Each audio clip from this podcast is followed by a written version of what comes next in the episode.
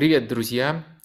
Э, Я приветствую всех, кто сегодня решил в 7 часов, э, привыкает уже к этому времени, решил в 7 часов э, заглянуть именно к нам, в наш элитарный кружок, который э, в деталях обсуждает разные лиги европейские. Сегодня у нас в центре внимания будет Франция и Германия. В два раза содержательнее, чем обычно. У нас стрим планируется, но и гость, как вы могли бы я все время путаю. Мой соведущий, как вы могли догадаться, Артем Денисов. Именно с ним мы будем до конца сезона обсуждать э, Бундеслигу и Лигу 1. Привет, Артем. Да, привет, э, спасибо, что пригласил. Э, Да, тебе огромное спасибо. Я каждый раз начинаю вот наши беседы с соведущими с просьбой подписчикам подписаться вот конкретно на моего соведущего, потому что я, я просто не знаю, как я могу этих прекрасных людей благодарить э, за то, что они приходят э, раз в месяц в понедельник э, у нас ротация идет э, и дают свою прекрасную экспертизу. В общем, э, я буду вам сильно признателен, если вы э, именно вот на Артема подпишетесь, ну или, по крайней мере, загляните и рассмотрите для себя такой вариант. Подписаться, ссылочки, как всегда, есть э, в описании.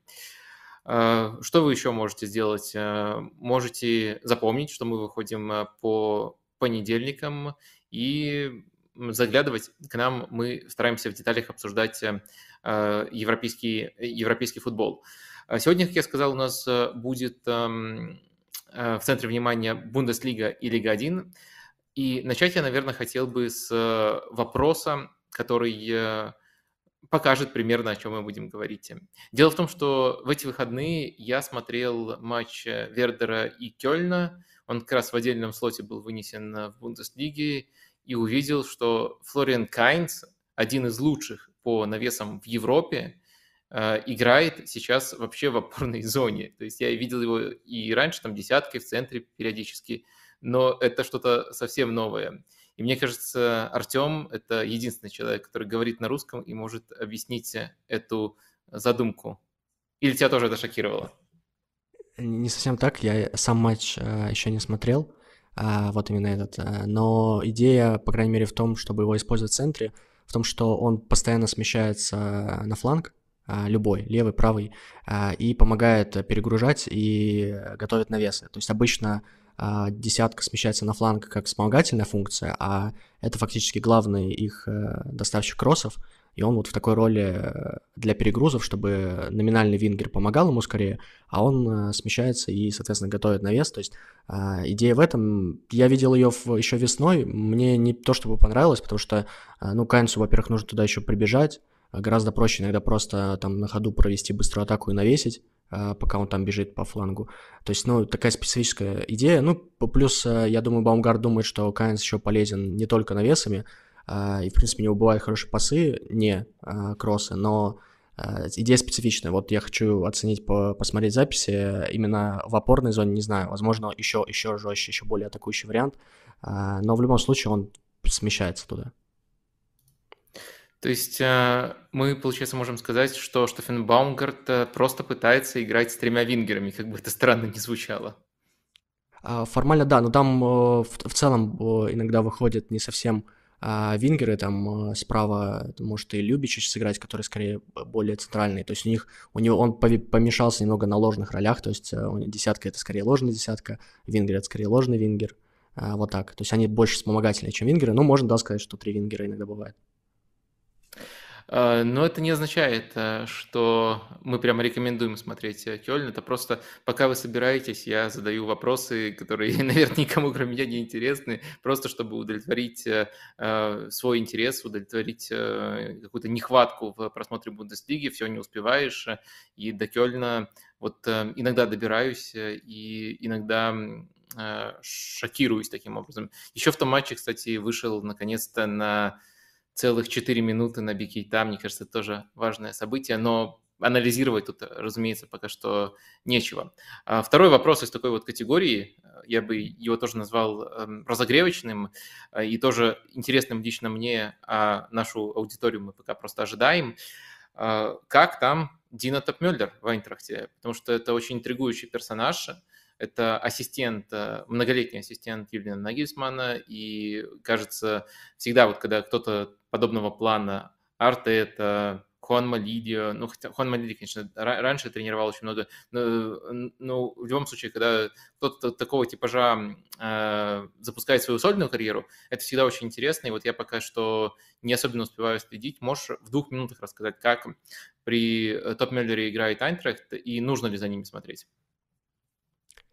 Ну вот последний вопрос реально тяжелый для ответа. Наверное, главный факт, и уже сами решайте, это то, что Айнтрахт, э, по-моему, сейчас 16-я команда Бундеслиги на старте по созданной угрозе чужим воротам, и при этом вторая лучшая оборона лиги, то есть э, только одна команда меньше допускает у своих ворот, это Бавария. А, то есть команда, в, в матчах которой вообще почти нет моментов на старте сезона, ни в те ворота, ни в другие – при этом Майнтрахт играет с довольно высоким процентом владения, особенно высоким в сравнении с тем, что было при Гласнере. То есть Топ Мюллер — это человек, который ставит именно такой футбол первым номером, но это не какая-то позиционная атака типа Байера, это скорее пока просто владение как оборонительный инструмент.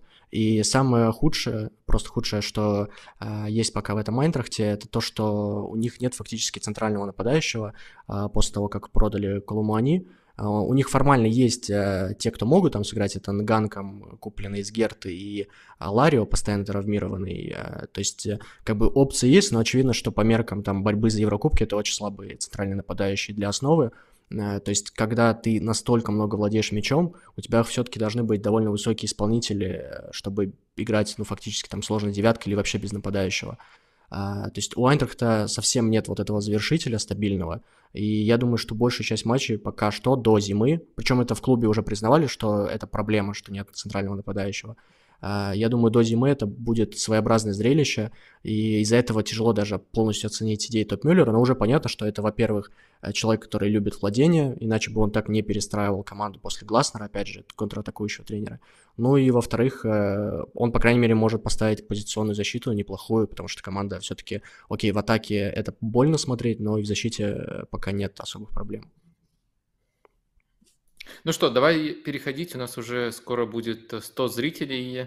Они пока подходят к нам. Если кто-то подходит вот по ходу стрима, не забывайте ставить лайки и проявлять активность. А давай переходить к темам, которые мы обозначили как эм, основные, заслуживающие особого внимания. Постараемся двигаться по ним динамично, поскольку сегодня у нас э, сразу два чемпионата и очень-очень много персонажей, клубов, о которых хочется поговорить. Вот сразу, наверное, тебе вопрос про последовательность наших разговоров. Понятно, все хотят слушать в первую очередь про Баварию, когда речь идет о Германии, но как ты думаешь, э, Гераси Штутгарта, который бьет бомбардирские рекорды, там идет по графику Левандовского, заслужил ли он, чтобы немножко подвинуть Баварию, сначала о нем поговорить?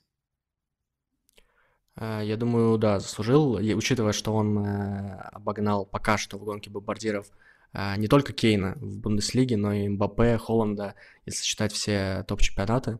А, то есть, ну, человек э, бьет рекорды, а, все-таки 10 голов за, за 5 туров, ну, это прям невероятный результат.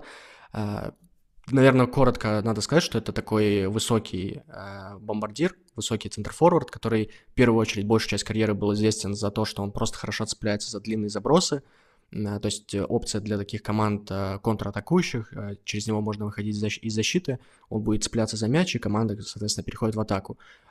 И так было и в Штутгарте в прошлом году, но уже было видно, что Гераси серьезно прибавлял именно в завершении, и в этом сезоне он пока что лучший вообще футболист топ-5 лиг по реализации, то есть у него наибольшая разница между забитыми реальными, реальными забитыми и ожидаемыми забитыми мячами.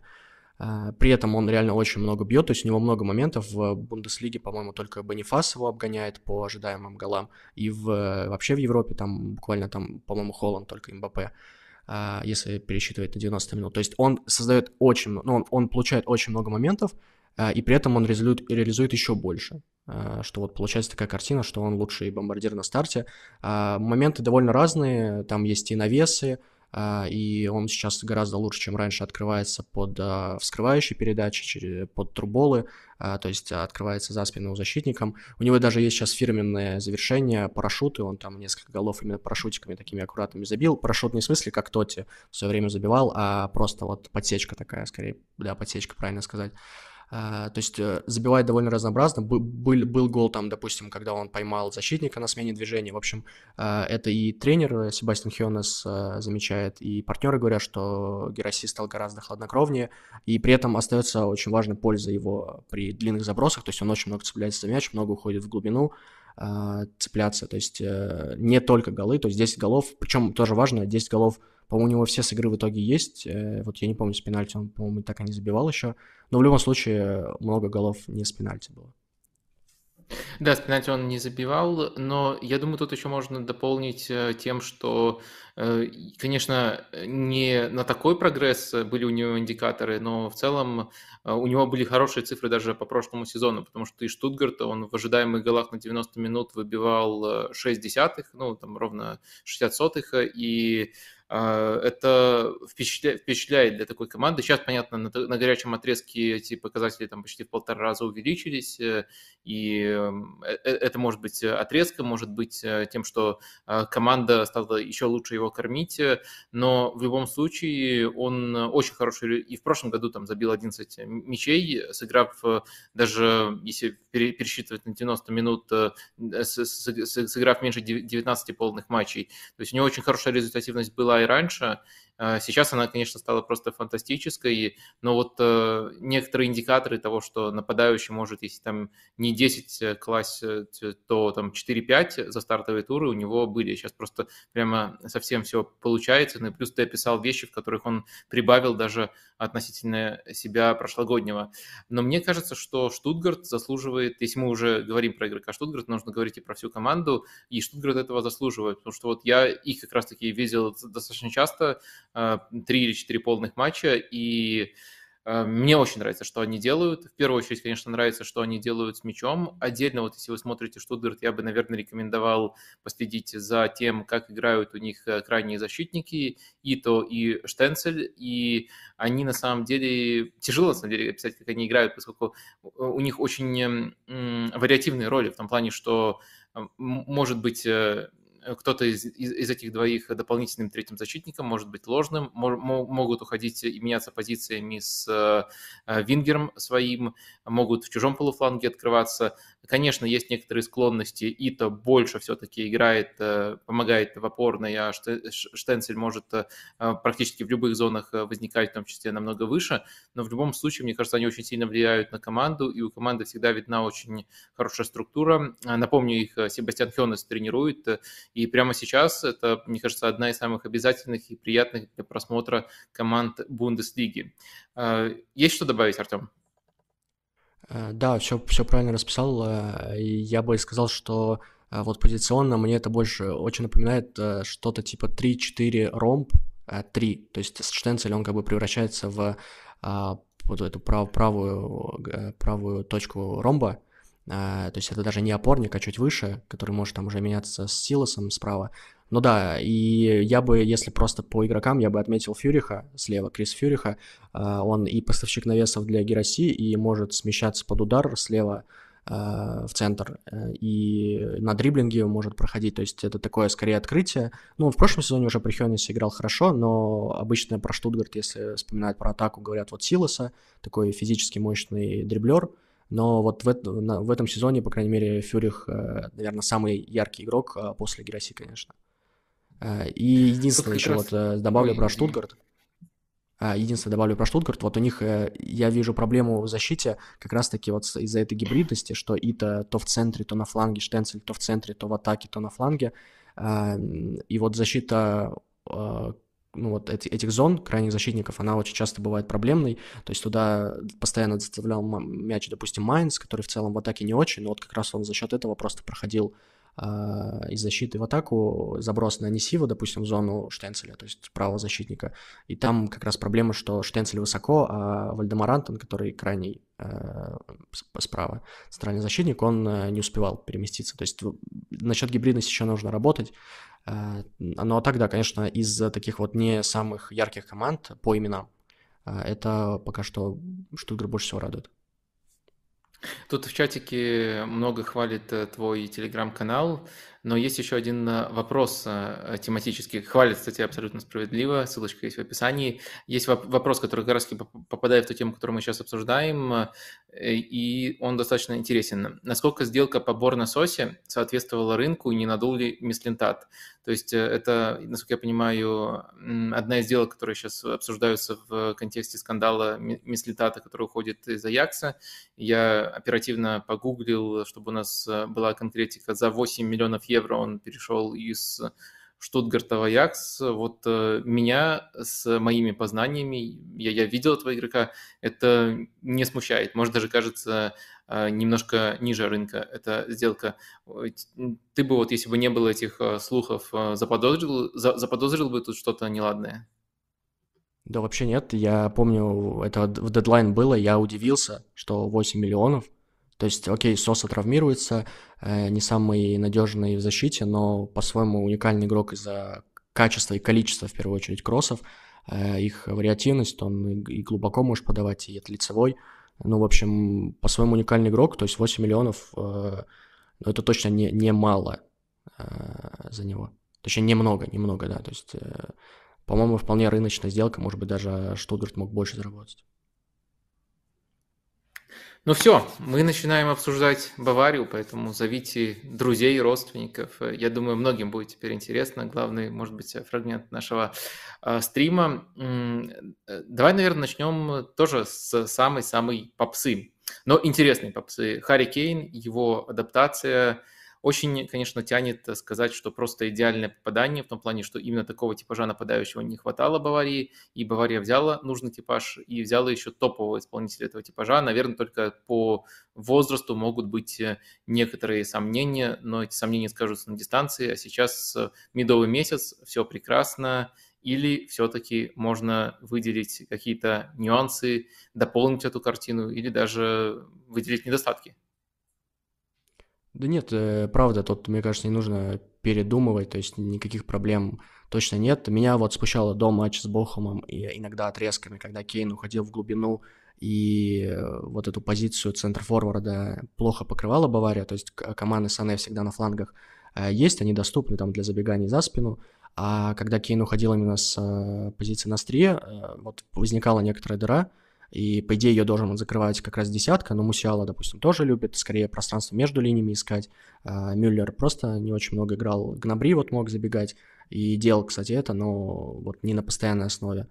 То есть э, вот с этим была как бы, ну, я бы не сказал, что это проблема, все-таки много слишком разных вариантов, как может э, Бавария создавать угрозу, но вот такая мелочь, которая неприятная была. А сейчас вот с Бохумом вышел Шупомотинг, и мне очень понравилось, как именно Шупомотинг всегда насыщал эту зону, пока Кейн а, в глубине был, или, допустим, в роли ассистента выступал, Шупомотинг постоянно себя предлагал именно как центр-форвард, то есть можно было сказать, что в определенных моментах Кейн это такая чистая десятка, именно в моментах, а Шупомотинг превращался в, дес... в девятку. А, вот. Понятно, что это на, на постоянной основе не может быть, просто потому что Шупомотинг в иерархии пониже там Мусиалы, как минимум, точно, ну, Мюллера, э, и Гнабри там тоже уже выходил. То есть э, именно Тухель объяснял, что это нужно было для Бохума, чтобы проходить э, их высокий интенсивный прессинг.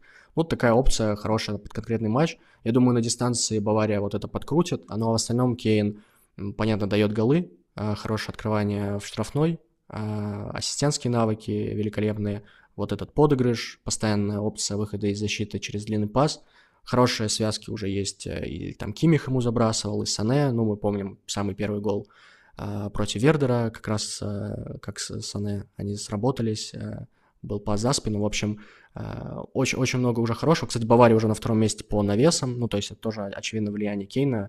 В последних сезонах был упадок после Левандовски, ну, в последнем сезоне после Левандовски.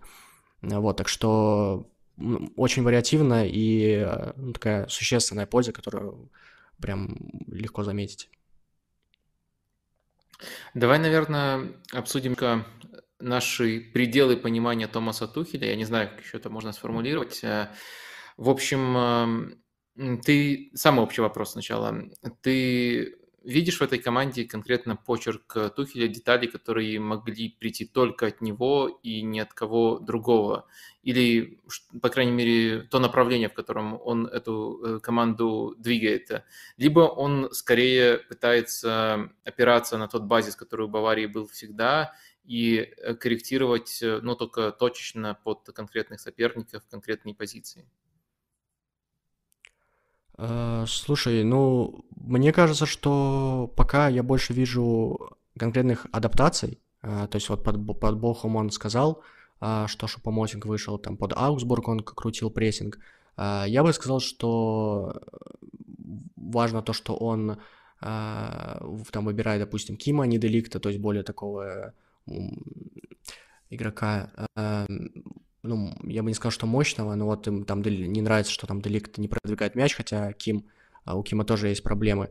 А, тяжело просто говорить о, о том, что вот это прям 100% Бавария Тухеля, просто потому что мы знаем, что Тухель не получил э, того, чего он хотел, то есть это опорника там по линию, и можно сказать, что он работает под какими-то ну, условиями скорее, которые ему диктует Бавария, то есть это не совсем идеальная Бавария Тухеля, которую мы можем видеть, потому что нет вот этого опорника. Э, но я, по крайней мере, вижу, что это точно не Бавария Нагельсмана. Э, я бы не сказал, что это прям ярко выраженная какая-то Бавария Тухеля с определенными прям очевидными чертами, потому что есть, есть заводские настройки, про которые ты очень часто говоришь, и очень, очень точное определение, учитывая, что немецкая команда. Есть хорошая адаптация под конкретных соперников, а, и, ну, собственно, есть фактор Кейна, мне кажется, что именно из-за из-за приезда Кейна очень много изменилось в положительную сторону. Не нужно крутить вот атаку как-то постоянно. Это такая константа, на которую Тухель в любом случае всегда опирается. Угу. А в таком случае, можем ли мы сказать, что основной инструмент влияния Тухеля– это позиция под нападающим? Потому что ты как раз упоминал, что он объяснял присутствие Шупомотинга на этой позиции именно тем, что под конкретного соперника, под Бохум нужно было использовать именно такой типаж игрока. Но если мы посмотрим, тут даже не столько э, речь о иерархии, сколько речь о разных качествах. То есть абсолютно разные опции. Тут есть Гнабри играл, Мусиала играл, Томас Мюллер играл, и вот сейчас э, Шупомотинг вышел. И если мы рассматриваем э, это как э, часть эм, попыток влиять Тухеля на команду, делать ее немножко другой, то, наверное, вот именно от этой разницы в качествах можно отталкиваться. Или все-таки это такой оверанализис, и на самом деле тут э, просто скорее играет роль то, что там Мусиала был травмирован, потом пока еще не набрал форму, и ну, такого рода факторы. Да, мне кажется, все-таки тут важно учитывать, что Мусиала выбыл ненадолго а, из-за травмы. Мне кажется, что это объективно самая такая вот а, вариативная позиция а, у Тухеля, а, и, и правда можно будет как раз влиять именно за счет того, чтобы выбирать под конкретного соперника, конкретного игрока, но все равно я думаю, что можно сказать, что Мусиала это именно что основной игрок, который там пропустил матч из-за травмы, э, вышел Гнабри именно под э, Аугсбург, плюс тогда еще Мюллер тоже не был полностью готов играть, он тоже после травмы только восстановился. А Гнабри это как раз опция под э, тоже быстрые атаки, Аугсбург мог там персонально, допустим, атаковать, прессинговать точнее, и тогда бы Баварии бы помог еще один такой быстрый игрок в, к Сане тому же. А, и команд, по-моему, там слева играл. Ну, в общем, э, вот такая вот десятка очень подвижная для контратак. А, потом был Мюллер против Гладбаха и Байера, где, ну, вот такая супер классическая Бавария, 4-2-3-1, а, вот которую все, все знают, такая классика. И сейчас вот Шупа Мотинг под uh, Боху. То есть, uh, опять же, для, для выхода из-под прессинга через длинные забросы. То есть можно говорить, да, что Бавария как раз-таки за счет этой позиции в деталях действительно сильно меняется, но на дистанции, я думаю, Мусиала будет первым выбором, и там вот под отдельных соперников можно что-то подкручивать, конечно. Даже несмотря на то, что Мусиалу мы видим первым выбором, хотелось э, некоторый акцент нашу по мотинге сделать. Э, нравится мне он очень, э, и мне кажется, что вот получается уже два сезона есть корреляция. А Бавария играет лучше просто, когда Шупомотинг на поле ты такое замечаешь, и как ты себе это объясняешь, если, если да? Ну, вот в этом сезоне прям супер э, маленькая выборка. Э, объясняю тем, что Шупомотин просто Поэтому я и решил сейчас сказать. Да, Шупомотинг очень полезный футболист. Э, он, он реально техничный, то есть это не просто какой-то э, командный винтик, который удобен. А вот он там выходил на последние минуты там, против Вердера, по-моему, мне вот понравилось, как он там на дриблинге кого-то прошел, сразу себя предлагал, то есть э, вот как дополнительный опыт в штрафной всегда. Но это просто реально отличный футболист в ротацию, Тут скорее удивило, что в прошлом сезоне он так э, загорелся именно в основе и выдал там отличную серию осенью. И мы не знаем, может быть, он и весной тащил бы, если бы не травма. Но это тоже реалии Шупомотинга, что он там может вылететь на, надолго. Не самый стабильный футболист в плане здоровья. А так, да, но это для ротации отличный выбор. И будет круто, если он опять принесет пользу в этом сезоне. Очевидно, что у него не будет, наверное, вот такой вот э, яркой серии, как в прошлом. Но только если с Кейном что-то не случится. А в остальном он просто принесет пользу как игрок ротации 100%. Давай обсудим, а, наверное, самую горячую летнюю тему Баварии. Мы ее косвенно уже затрагивали. Это позиция опорного полузащитника, а, то, что Тухель планировал, и то, с чем Тухель вынужден работать. Ну, не знаю, насколько нам нужно пересказывать хронологию лета, вроде как она многократно изложена, так что, наверное, можно тут отдельный акцент э, не делать на том, что Тухель там все лето просил э, Э, шестого номера, и там в конце лета самые наиболее близкие они были подписанию, к подписанию по линии, но так не, не, купили по линию. При этом там где-то параллельно э, Кимик говорил, а я же шестой номер, я, ну, он, он точно шестой номер, если мы смотрим на то, что на футболке написано. Но если говорить о роли, то на чьей ты скорее тут стороне? Шестой номер э, Кимих, либо не шестой? Ну, шестой, конечно, просто тут важно уже учитывать какие требования этим шестым номером. А, мне все-таки было бы, наверное, интересно увидеть Кимиха выше, но я уже несколько раз про это говорил, про общекомандный баланс. Если мы берем Кимиха как восьмерку, берем такого чистого опорника-разрушителя под ним, а, не значит ли это, что Бавария, конечно, станет лучше в защите, но станет менее опасной в атаке? То есть они лишаются дополнительного игрока, там, допустим, под рывки, типа Горецки, и просто там команда больше будет перекошена там в розыгрыше мяча, а именно перегружать там финальную линию будет неким. Ну, это как бы палка о двух концов, концах всегда. Мне кажется, что важно понимать, что Горецкий и Кимих это топовая пара, потенциально топовая пара, сейчас э, спорно, но они были топовой парой э, центральных полузащитников, и при, при, при правильных настройках, как Нагельсман там э, подкручивал и там третьего страхующего защитника, чтобы они могли э, атаковать, э, именно кон контрпрессинговать, а не просто ждать, когда соперник уже на тебя полетит и будет атака в ответ.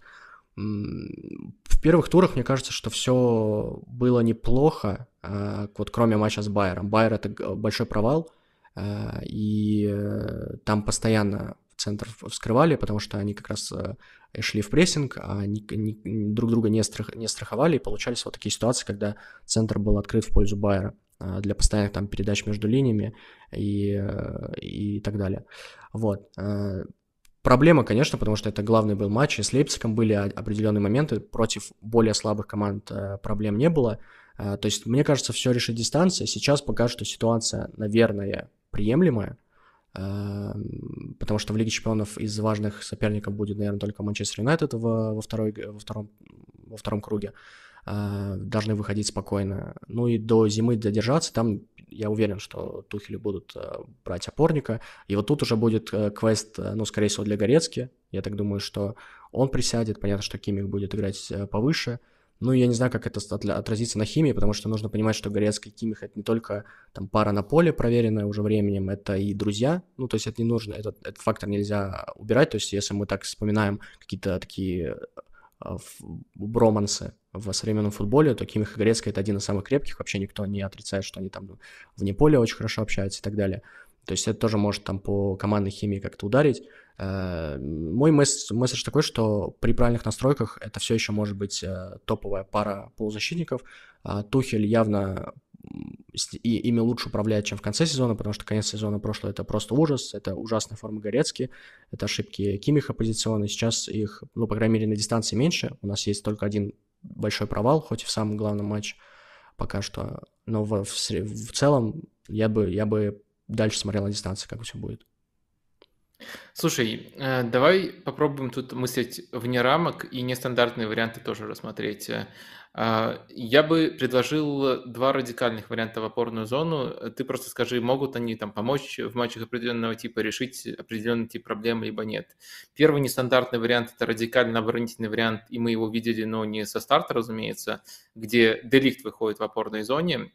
А второй э, вариант радикально атакующий, такой опыт тоже был, но уже давно-давно-давно, это Мусиала выходит в опорной зоне. Э, как ты, ну, понятное дело, не в одиночку там э, и тот, и другой, а с партнером, скорее всего, с Кимихом. Как ты смотришь на такие сочетания? Могут ли они помочь Баварии, учитывая, что позиция недоукомплектована? Мусиала выходил э, рядом с Кимихом против Фрайбурга весной. Э, в Бундеслиге, и там были проблемы иногда в переходных фазах. То есть, ну, Мусиалу я точно не вижу, как бы Тухель говорит, что ему не хватает шестерку, поэтому он поставит рядом там с Кимихом и Горецко еще более атакующего игрока, но это э, бессмысленно. А только если там какая-то будет проблема именно просто с комплектацией, нужно будет что-то придумать, там, если там будет только один из них здоров, из э, трио э, Кимих и Лаймер, э, вот. А Деликт, э, ну, он говорил, что он в юношеских командах играл, пока тяжело очень проверить э, его уровень, потому что там буквально выходил э, подлатать вот это, эту позицию там на несколько минут, а, поэтому, ну, тяжело делать какие-то выводы. В теории, ну, может быть, да, но хотелось бы все-таки на это увидеть, э, чтобы делать выводы. Но в теории, да, потому что слишком мало игроков, и там, если Лаймер справа будет играть вместо Мазрауи стабильно, у них вообще только два опорника, как минимум нужно на замены кого-то выпускать, чтобы освежать, а, или когда просто по ходу матча будут проблемы игровые. Ну, это, это вполне вероятный вариант, что мы как-то побольше увидим. Ну и, по крайней мере, я думаю, что увидеть Деликта в опорной зоне гораздо больше шансов, чем Мусиалу или еще кого-нибудь из атакующих игроков. Угу. А, слушай, это также подводит нас к вопросу, насколько а, эффективно Томас Тухель распоряжается этим составом. Я не хочу уходить в радикальную критику вот на, на такой стадии, мне кажется, пока еще ничего по нему не понятно, ни хорошего, ни плохого. Можно описывать детали, но вот глобально в какую сторону склоняется оценка, непонятно. Но есть, э, как мне кажется, тенденция у него принимать э, слишком прагматичные для Баварии решения. И мне не трудно, и мне достаточно трудно это говорить, просто потому что я помню еще Тухеля намного более безумным. Наверное, версия из Дортмунда тут э, в первую очередь, э, или из Майнца э, приходит в голову. Эм, но это уже длится какое-то время. Эм, тебе не кажется, что у Тухеля есть оверпрагматичность, и что в Баварии это не обязательно хорошие качества? А, а, а в чем выражается оверпрограмматичность? Э, вот в поиске позиций э, таком аккуратном или там смене, смене схем а, в поиске не позиций, а, во-первых. Во-вторых, эм, в том, эм, э, э, как, как, как он комплектует состав, а, ну, понятно, как с его участием комплектуются составы, потому что мы видим, что приходит э, не совсем баварского типажа Ким Мин Дже с точки зрения продвижения мяча, не совсем баварского типажа, обороняется он очень здорово. Мы также видим, кого он хотел в опорную зону, то есть вариант, в котором Кимих более атакующий, а рядом с ним более оборонительный дополнительный партнер. То есть это не обязательно плохо, но это достаточно сильно, на, на мой взгляд, отличается от того, какой мы привыкли видеть э, Баварию. Вот, э, скорее всего, вот это я имею в виду. Угу. А, ну, про опорника, мне кажется, тут а, такая идея фикс, что Тухель, видимо, в определенном, на определенном развитии своей карьеры, этапе развития карьеры и в определенных современ... реалиях современного футбола он считает, что нужен такой опорник, чтобы добиваться результата. То есть это чисто такая, я думаю, тренерский бзик. Эм, а в остальном, ну, мне кажется, идея с Лаймером, допустим, справа, это, э, наверное, в реалиях этой команды, этого состава вариант, который можно было рассматривать, но, допустим, это точно было не очевидно на момент покупки, ну, по крайней мере, мне не было это очевидно. Э, то есть это в целом интересно. Э, то, что купили Герейру, это тоже, как бы, во-первых, и подстегнуть, и подстегнуть Дэвиса, и это абсолютно другой игрок по типажу, чем Дэвис, то есть э, нужно просто дождаться, когда Герейру вернется, там наверняка какая-то ротация будет, э, то есть это в любом случае уже будут немного иные настройки, потому что Дэвис это игрок нацеленный на рывки, а Герейру на комбинации, и там очевидно что-то изменится на левом фланге. То есть, ну, пока что, да, Бавария в целом прагматична, она в целом меняет, наверное, только прессинг. Э, вот прям замена там есть довольно интересная. адаптации, то, что там под, под Аугсбург втроем они прессинговали Сане, Гнабри и Кейн э, где-то зонально, просто такая классика Баварии. Э, я бы, да, не сказал, что тут какие-то эксперименты времен там раннего Нагельсмана, но в целом я бы не сказал, что Бавария прям прагматична. То есть она довольно, довольно понятна в своих вот таких э, классических настройках 4-2-3-1, но их Тухель разбавляет неплохими адаптациями э, под соперников именно на старте этого сезона, потому что до, до, в конце прошлого сезона была, ну, муть, объективно, очень часто. Видимо, это я просто слишком сильно ностальгирую по временам, когда Томас Тухель запускал карьеру Ю- Юлиана Вайгля, например. Э, по-моему, нигде он не играл так здорово, как у Томаса в той Боруссии. Это, конечно... И он там был как раз-таки опорником, э, более оборонительного полузащитника в, э, в полузащите не было у Боруссии. Ну ладно, это совсем другая тема.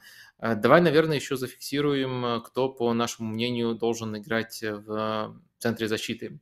А, я, забегая вперед, скажу, что мне кажется, все равно оптимальный, поскольку в Баварии очень важно продвигать мяч, мне кажется, оптимальная связка у Памекано де Лихта, но в то же время я считаю, что в каком-то плане позиция переукомплектована, там небольшой запас прочности, но все трое, конечно, очень, очень клевые, просто разные, и, может быть, даже там от соперника нужно отталкиваться, но все равно, наверное, у команды должно быть основное сочетание. Вот какое бы основное сочетание ты бы выбрал?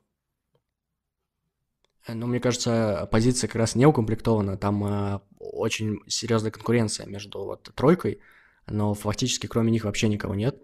Э, это скорее проблема для Баварии, тем более там Деликт, э, его на МРТ отправили, там вроде просто ушиб, но если была бы какая-то тяжелая травма, вот они остались бы э, на неделе, где там по два матча в неделю, э, чисто с двумя опорниками. Ну и там Бухман есть, но он еще в основе, по-моему, не играл, то есть это совсем непроверенный вариант. Ну, мне Деликт э, нравится. Он просто зарекомендовал себя уже, и очень грустно было. Зашел на спорт, была новость э, про Деликта. И вот сейчас, вот когда он уже присел, и там самый заплюсованный комментарий про то, что Деликт привозила, что в Ювентусе, что в Баварии. И, ну, мне грустно, как люди быстро запомина... Э, забывают хорошее и просто, э, и просто говорят, ну, вот есть, есть вводные, что там Деликт присел, значит, он, наверное, не очень. Но давайте помнить о том, что Деликт провел реально отличный прошлый сезон, а, самый стабильный защитник Баварии. А, он не, не умеет так э, продвигать мяч, но именно чисто оборонительные навыки вот для такой доминирующей команды с высокой линией защиты, на мой взгляд, он отлично играл и при Нагельсмане, и я бы даже сказал, при Тухеле в конце прям не было к нему каких-то прям жестких э, претензий, но при Нагельсмане вообще отлично.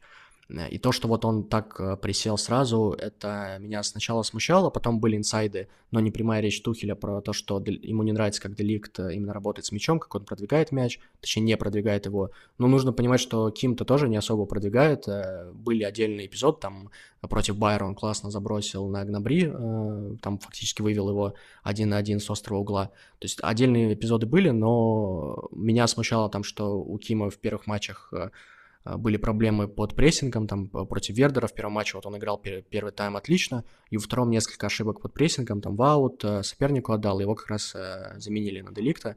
А, в последних матчах уже получше, но не прям вот идеально-идеально, э, Поэтому для меня немного удивительно, что вроде как похожие, на мой взгляд, игроки Ким и Деликт, физически мощные, а, вот развитые в этом плане, хорошие в, в игре в корпус, снимающие вверх, а, которые могут вот играть а, один в один против а, таких быстрых игроков, просто за счет корпуса их подбивать и возвращать мячи, что он выбирает Кима. Но Тухель прям влюбился в Кима, насколько я понимаю, он на предсезонке его хвалил, вот про то, что у него идеальные темповые пасы, что окей, он там не пасует как-то а, круто вперед, но вот он именно что делает всегда очень нужные, четкие, ритмичные передачи. А, я так понимаю, что Тухель просто именно вот субъективно для него Ким прямо сейчас сильнее, и получается, что Делик третья опция, а учитывая схему, Делик, соответственно, в запасе. Да, на самом деле это очень интересная ситуация. А, хотя бы тот факт, э, тот, тот факт э, это подчеркивает то, что в каждом матче, нет, не в каждом, за исключением, по-моему, одного матча в Бундеслиге Томас Тухель проводил замену центрального защитника. Ну и вот у Далихта, как ты сказал, подозрение на травму, в, в большинстве случаев э, просто это была замена центрального защитника, просто потому что э, такой вот перебор очень крутых опций на этой позиции. Ну, иногда, конечно, приходилось э, не, не совсем в центр защиты выпускать этого центрального защитника, мы про это тоже упоминали, Далих какое-то время играл в опорной зоне в этом сезоне. Да, безусловно, тут, тут все очень интересно. Я с тобой полностью согласен, что если кто-то выбывает, то уже количественно просто не хватает футболистов. Но вот именно качественно мне кажется, на две позиции тут, э, конечно, э, сильный перебор. Последний вопрос по Баварии, такой достаточно итоговый. Э, грубо говоря, где в футбольном мире, в футбольной иерархии находится Бавария прямо сейчас? И мотив для этого вопроса тоже озвучу. У меня ощущение, что Бавария чуть ниже, чем обычно. То есть обычно Бавария играет помощнее, чем сейчас, и обычно Бавария более явный, более высоко располагается в списке фаворитов на, э, на Лигу чемпионов, даже если в итоге не добивается победы. Сейчас мне кажется, что у Баварии, если мы смотрим на состав, слишком много потенциальных дыр. И если мы смотрим на качество футбола, то тоже все слишком неровно и достаточно сыро. Насколько ты согласен с такой оценкой и что можешь дополнить? Э, да, скорее согласен, но мне кажется, что в целом вот прямо сейчас э, немного изменился баланс сил вообще в Европе. Если раньше был просто пул топовых команд, то я бы сейчас сказал, что есть Ман-Сити, ну, если мы там берем про Лигу Чемпионов Ман-Сити, и потом уже пул команд, э, и, и тут даже тяжело сказать, это проблема других топовых клубов или это заслуга Ман-Сити, мне кажется, скорее второе вот если на дистанции смотреть. И из-за этого тяжело. Но вот если брать вот этот пул команд, я думаю, что Бавария все еще в нем, и в этом плане, наверное, от а, от э, среднего такого на дистанции исторического. Может быть, и сейчас Бавария чуть хуже, но не особо сильная. Мне гораздо проще оценивать просто вот Баварию с разными версиями, э, самыми свежими. То есть мне кажется, что Бавария Тухеля в этом сезоне гораздо сильнее Баварии в конце прошлого сезона Тухеля, прям гораздо сильнее. Ну, это, наверное, скорее проблема именно той Баварии, а не вот uh, прелесть этой. И если сравнивать с Нагельсманом, а, вот, ну, вот прошлый сезон, а не позапрошлый, я бы все-таки сказал, что Бавария Нагисману мне казалась по-хорошему разнообразнее. Типа она не то чтобы металась, она просто была разнообразнее. Не хочу говорить интереснее для просмотра, потому что мы сейчас оцениваем именно уровень, а не, а не как бы интерес к, к просмотру. Но казалось, что вот э, Бавария Нагисмана была именно посильнее, чем сейчас. Но я хочу посмотреть дальше, потому что, как, как, как мы понимаем, есть прогресс э, вот в сравнении с прошлым сезоном. И проблема в том, что маркеров э, не так много, то есть Лига Чемпионов э, у нас только МЮ остался второй матч, и то это своеобразный маркер. И получается, что дистанция в Бундеслиге это вот пока что будет главным до зимнего трансферного окна и до плей-офф Лиги Чемпионов. В режиме импровизации с помощью нашего чатика еще один вопрос э, рождается. Кстати, вы можете ставить лайки. Мы смотрим на чат, мы о вас не забываем. Э, долгосрочная замена Нойера. Вот там таким образом э, спросили, а у меня получается два направления у вопроса. Веришь ли ты, что Нойер вернется на топовый уровень? И можно ли тут вообще какие-то прогнозы строить? И второе, если все-таки рассматривать вариант с его долгосрочной заменой, то что-нибудь просматривается тут или нет? Нойер уже возвращался после тяжелой травмы. Меня смущает именно возраст. Э, и э, я просто помню, что прям до травмы он неплохо начал сезон прошлый. Не неплохо, а хорошо. Он был одним из лучших вратарей Бундеслиги точно. То есть потенциально, ну, по крайней мере, до травмы он был хорош. То есть, наверное, теоретически допускаю, что вернется в хорошей форме, но в целом меня это все очень смущает, и мне кажется, что на месте, ну, вот на месте Баварии я бы скорее уже искал именно основного вратаря, а Нойер только если как э, такой наставник. Я понимаю, что он вряд ли с этим согласится и будут проблемы, но вот мне кажется, это логично, когда человеку 38 лет, он, э, он был отличным вратарем, ну, я считаю, что, наверное, одним из лучших точно в поколении, как минимум, возможно, да невозможно революционером в своем деле, но сейчас э, пора искать, то есть если не выгорит, если не, не вернется, он в хорошей форме, то для Баварии это еще одна большая проблема, потому что пока что Ульрайх э, окей, но, опять же, там решающий матч там плей-офф, ЛЧ, и это, это, это проблема уже. А что касается второй части, то, блин, сходу тяжело. Я, э, мне вот э, баварский стиль был подкаст, я говорил про Люка Шевалье из Лиля. И в целом, э, ну вот из неочевидных, мне кажется, он может дорасти вот до такого уровня. Не знаю, вот прям сейчас бы покупать не знаю, но, во-первых, он отличный шотстопер, э, он хорошо играет на линии, во-вторых, он реально хорош с мячом, хотя вот я недавно писал про случай, как он привез очень смешной гол, но по факту, да, он, он хороший в игре ногами, причем довольно разнообразно, он может и забрасывать, хорошие у него длинные передачи и просто разыгрывать, а, не на уровне Нойера, конечно, и по меркам Бундеслиги просто, наверное, это достойный уровень, а не что-то выдающееся. Но да, он, он в первую очередь хороший вратарь, это точно. И он очень молодой, то есть, боюсь ошибиться, по-моему, 21 год ему, максимум 22. Вот, но он уже играет второй сезон, то есть как, как перспектива у него точно есть для того, чтобы сыграть на топовом уровне, и Бавария, я думаю, его точно будет изучать. Тем более он француз, а это всегда а, ну, норма для Баварии. А тебя, кстати, удивляет, что играет все еще Ульрайх, а, а не израильтянин, там, Перец, которого купили? Ну, я не видел его в игре, он вроде сейчас вот должен в Кубке играть э, против Мюнстера, э, то есть э, мне просто тяжело что-то о нем сказать отдельно. Ульрих пока играет нормально, то есть к нему вообще проблем, вопросов особых нет. А, ну вот именно для его, для его как бы уровня, то есть я ожидал, что там нервозность, там какие-нибудь глупые пенальти, как там было против Майнца э, весной, что будут проблемы. Не весной, а это было а давно еще, перепутал. А, в общем, э, Ульрих пока норм, э, вот, не знаю, Перец возьмет, не возьмет позицию первого сейчас, но пока что, пока что ок. Ну, Ульрих, кажется, все-таки для Баварии очень плохо ногами играет. Так-то косяков особых нету, но это все-таки сильно может ограничивать э, команду. А, давай к команде самой великолепной в первых турах. Эм, это Байер Хаби Алонсо.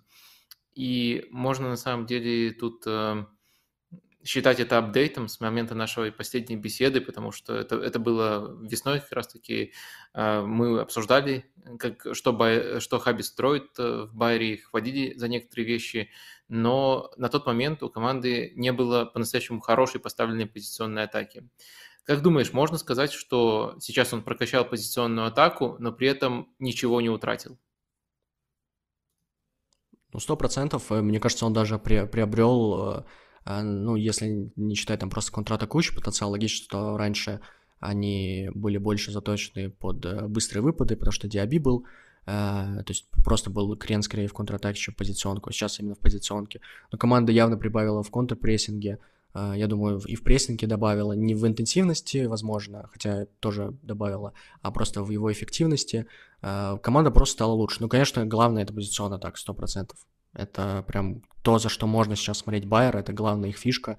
Э, это именно что позиционная атака, а не просто владение мячом, там постоянные э, поиски э, лучших вариантов именно для передач, очень разнообразно. Я вот о чем думал, мы, мы сейчас часто говорим, что вот у Байера, там, допустим, лучшая позиционная атака в Германии, если смотреть чисто там на цифры, что там у Баварии, допустим, просто больше там атак с 10 плюс передачами, или то, что у Баварии лучший процент владения – но э, вот, во-первых, тут, конечно, важен э, вопрос ресурсов, что просто нам Байер банально может больше нравится из-за того, что команда вот на таком уровне играет, банально имея состав похуже. Ну и второе, я вот просто смотрел, посмотрел, что вот Бавария на втором месте по навесам в Бундеслиге, а Байер на втором месте по навесам с конца. То есть у них вот настолько это идея позиционной атаки именно через короткие передачи, через заходы в штрафную. Кстати, тоже смотрел про а, входы в штрафную с, а, на владение, на, на рывках, то есть, и там три игрока Баварии в топе, а игроки Байера идут только после. То есть э, Бавария, допустим, чаще заходит просто вот на индивидуальном мастерстве, а у Байера почти все это именно, что комбинационная игра через э, пас, через опорную зону, самое тяжелое пространство для вскрытия. И вот э, из-за этого, конечно, Байер очень приятно смотреть. Сейчас, наверное, это главная радость сейчас в Бундеслиге, возможно, вообще во всем европейском футболе, что команда Э, играет, э, да, с хорошими, с хорошими игроками, 100% с хорошими игроками, но она играет, ну, можно сказать, выдающийся футбол. Это очень короткая дистанция, я там не говорю, что там Байер обязательно uh, будет бороться там до последнего тура с Баварией за чемпионство, я просто фиксирую именно качество футбола, футбола и сейчас оно, правда, про очень радует. Ну, лично я восхищаюсь Байером не там, исходя из ожиданий, а исходя из того, что они показывают некоторые вещи, которые просто не подвластны Баварии. И ты очень четко отметил, что великолепие, атакующее великолепие Байера во многом строится на комбинациях, на игре в пасы.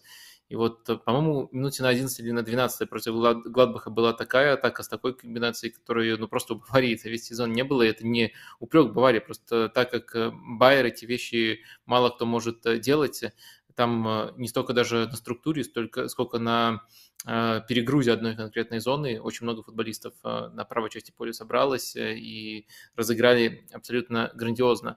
Это то, что мне нравится сильнее всего, но это олицетворяет команду в более широком смысле, не в такой радикальной форме, но такие вещи очень часто у команды проскальзывают сейчас даже проскальзывают, наверное, не самое, не самое правильное слово, они просто есть у команды. Вопрос тебе задам, на который сам не хотел бы отвечать, поскольку очень тяжело выбрать. Э, но кто, на твой взгляд, именно с точки зрения влияния вот на стиль, на трансформацию, на игру, самый влиятельный, главный трансфер э, у Байера? У меня два кандидата, это Джака и Хоффман. Очень интересно, кого ты выберешь. Э, ну, есть еще, конечно, Бонифас, но он все-таки, наверное, не про влияние на игру. Вот твой вердикт. Ну, в, в целом тоже про влияние, просто оно очевидное, что у Байера не было хорошего э, центр-форварда, и вот он появился. То есть тут просто банально все. Э, тяжелый вопрос, правда. Э, я бы, наверное, вот у меня первая мысль была про Джаку, потому что, мне кажется, это как раз отчасти человек, который гарантирует это владение.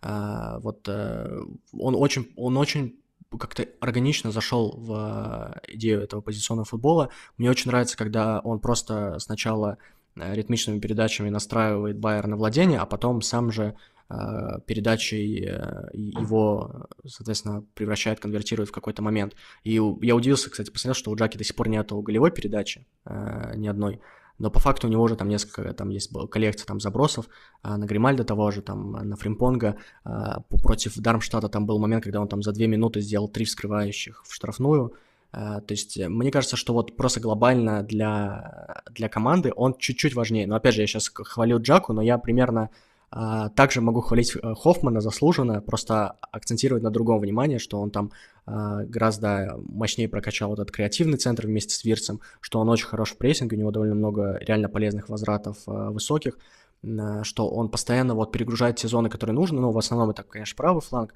но он постоянно вот и ищет, э, ищет пространство. Я думаю, знаешь, вот я бы его описал просто такой фразой, что он э, все делает правильно в атаке. И, э, ну, для игрока там защиты это вроде очевидная, очевидная э, характеристика, что ну, любой хороший игрок должен просто делать правильные действия. А Хоффман всегда делает все правильно в атаке, то есть у него нет каких-то может быть, ну, прям сногсшибательных действий, но он максимально стабилен в решениях, в, в первую очередь в передачах, Э, и вот когда он получает мяч в какой-то опасной зоне, э, ну, я примерно понимаю, что сейчас что-то точно будет хорошее. Может быть, не выдающееся, но он точно примет хорошее решение для атаки.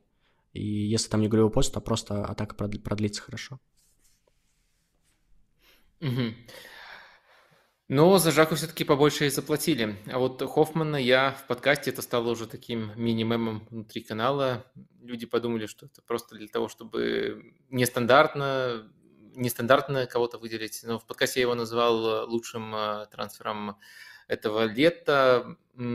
Можешь дать э, критичную, стороннюю, нейтральную оценку, насколько, насколько это далеко от истины? По-моему, около 10 миллионов за него заплатили. Когда я готовился к тому подкасту, я точно знал, но, в общем, для такого уровня, по-моему, небольшие деньги. Но можно ли прямо вот лучшим его называть или все-таки перебор?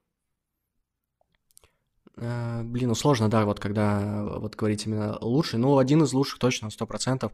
Э, по-моему, 10 миллионов, там почему важно, потому что это же выкупы, то есть выкуп отступные, выплат отступных, то есть Байер фактически не, не общался с Гладбахом, он просто узнал об этой опции и заплатил деньги, и все. Ну, договорился с Хоффманом, и все. То есть там как таковых переговоров не было. Ну, для, для Бундеслиги 10 миллионов, если их платит не, не Бавария, и это за игрока, которому уже 30, ну, это, это необычная сделка.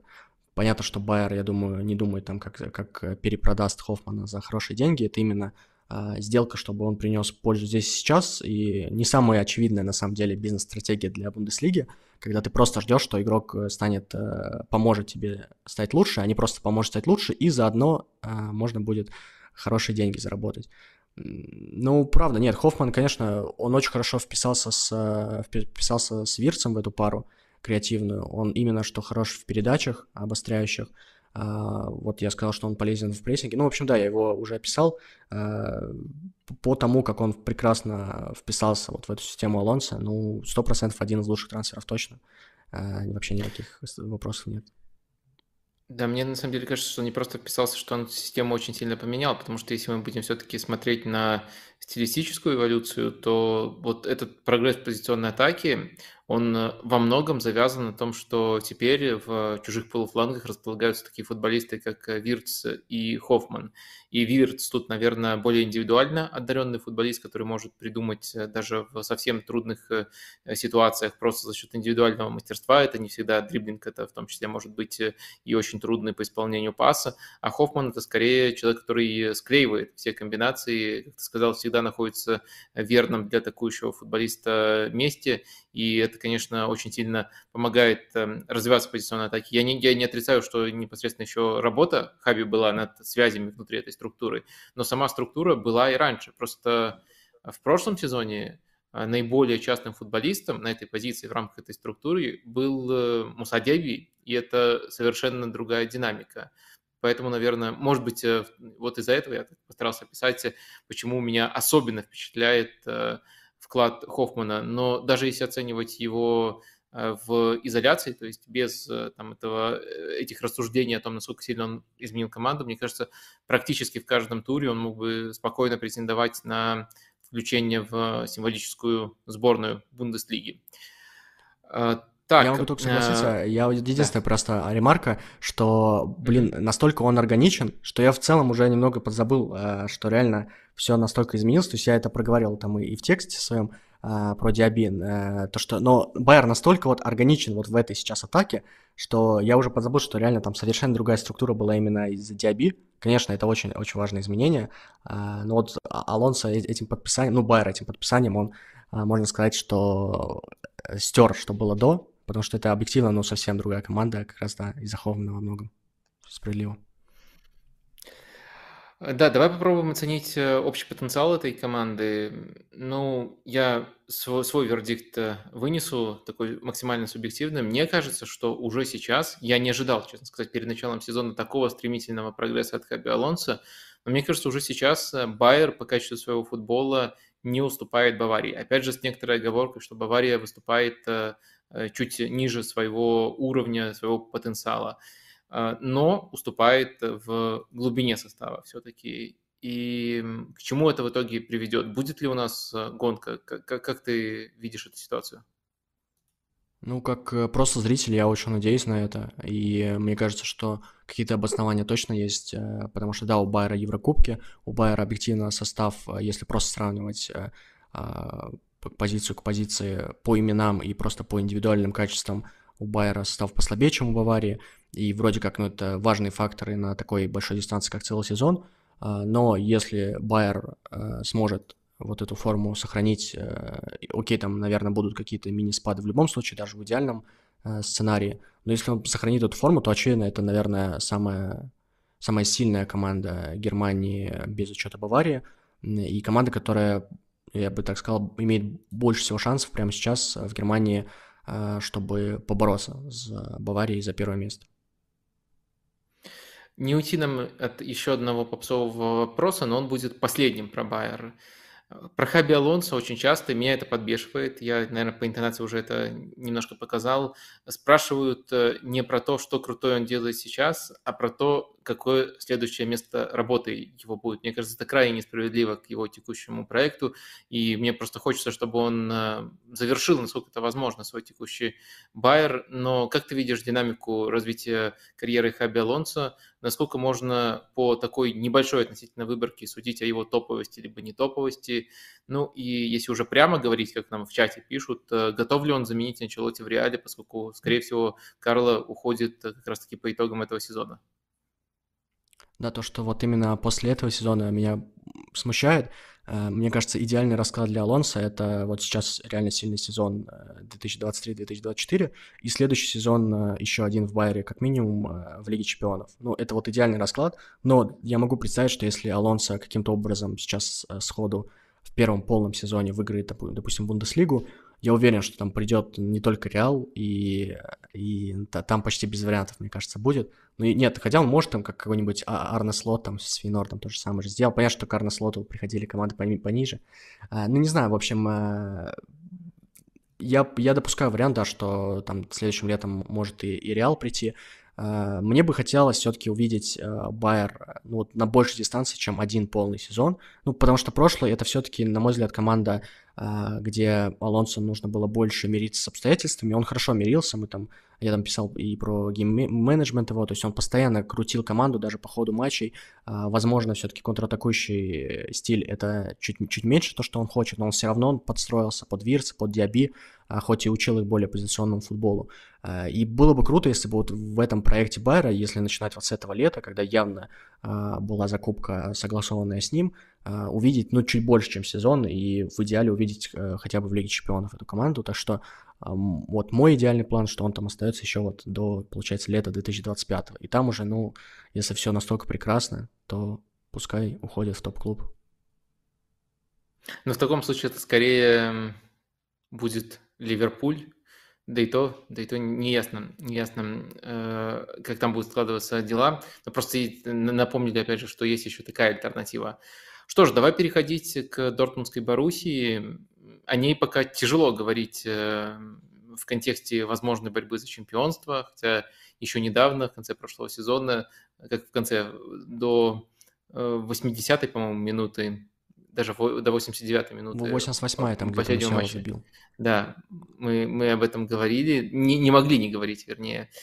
А сейчас скорее говорим о том, что это один из э, самых кризисных э, топ-клубов э, Европы, особенно по качеству игры. По результатам, наверное, еще пока не очень это видно, но тоже проблемы есть. Давай, наверное, разбираться сразу, просто это очевидные вещи, пока проговариваю, давай сначала разбираться в характере этих проблем. Как ты думаешь, можно ли сказать, что это те же проблемы, которые были по ходу прошлого сезона, когда были удачные результаты, но они маскировались двумя факторами. Во-первых, ход матчей, а во-вторых, Джуд Беллингем.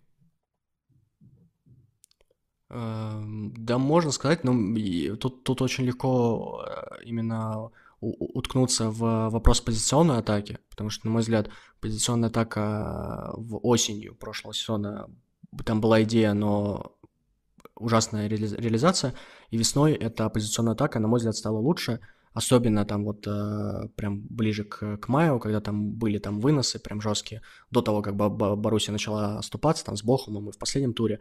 Э, то есть во многом за счет Биллингема и Герреру, но суть в том, что там, там позиционная атака была явно сильнее, Сейчас это снова вот уровень где-то осени, если не хуже, осени прошлого сезона.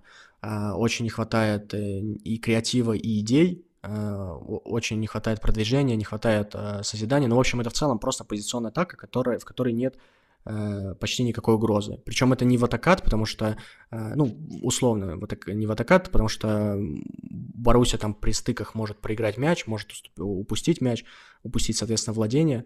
То есть это просто такая не очень, не очень приятная команда, которая играет вроде бы в позиционный футбол, но получается плохо.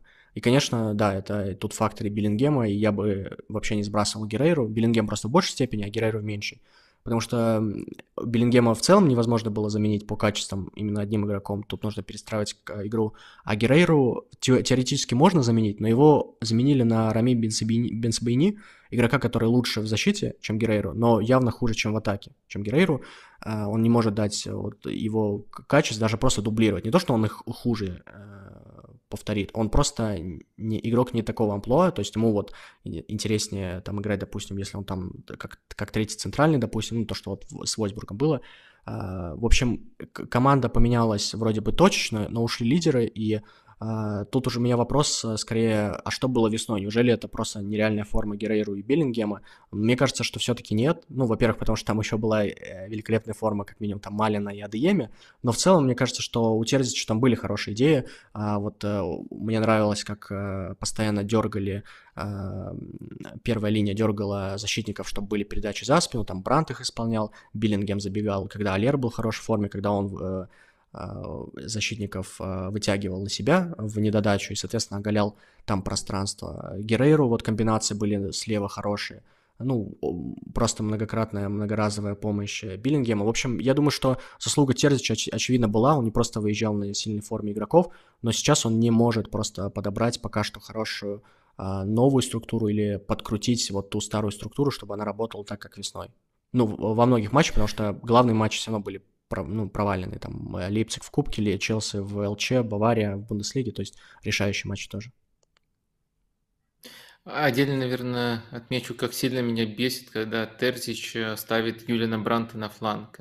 Вот в начале сезона были такие матчи, причем АДЕМ в них был доступен, э, и все равно, даже, даже, даже с учетом потери лидеров, еще какую-то дополнительную хрень умудрялся выдумывать Дин Терзич. Но у меня появилась надежда на то, что все изменится. Она появилась как раз-таки вот в эти выходные, когда я смотрел матч против Вольсбурга. У меня было просто ощущение, что Эдин Терзич наконец-то добрался до какого-то учебника по тактике, может быть, ему кто-нибудь там подогнал, Нагельсман, может быть, э, или, э, или по-моему, не с Грэмом Поттером были на одном тренерском курсе когда-то. Может быть, э, кто-то из них подогнал ему учебник по футбольной тактике и главу позиционная атака. Ну и совсем, конечно, простейший ответ, даже еще э, не, э, не какой-то ответ с нюансами, но, по крайней мере, если мы говорим о большинстве клубов современных, особенно топовых клубов, и смотрим, что общего у них в структуре, то это, как правило, расположение 3, именно, именно при розыгрыше структура 3, 2, 4, 1. Как правило, таким образом э, большинство топовых клубов э, располагается. Это расположение предполагает э, квадрат в центральной зоне, и Боруссия именно таким образом сыграла против Вольсбурга. Там немножко гибридная схема была, поскольку оборонялись четверкой,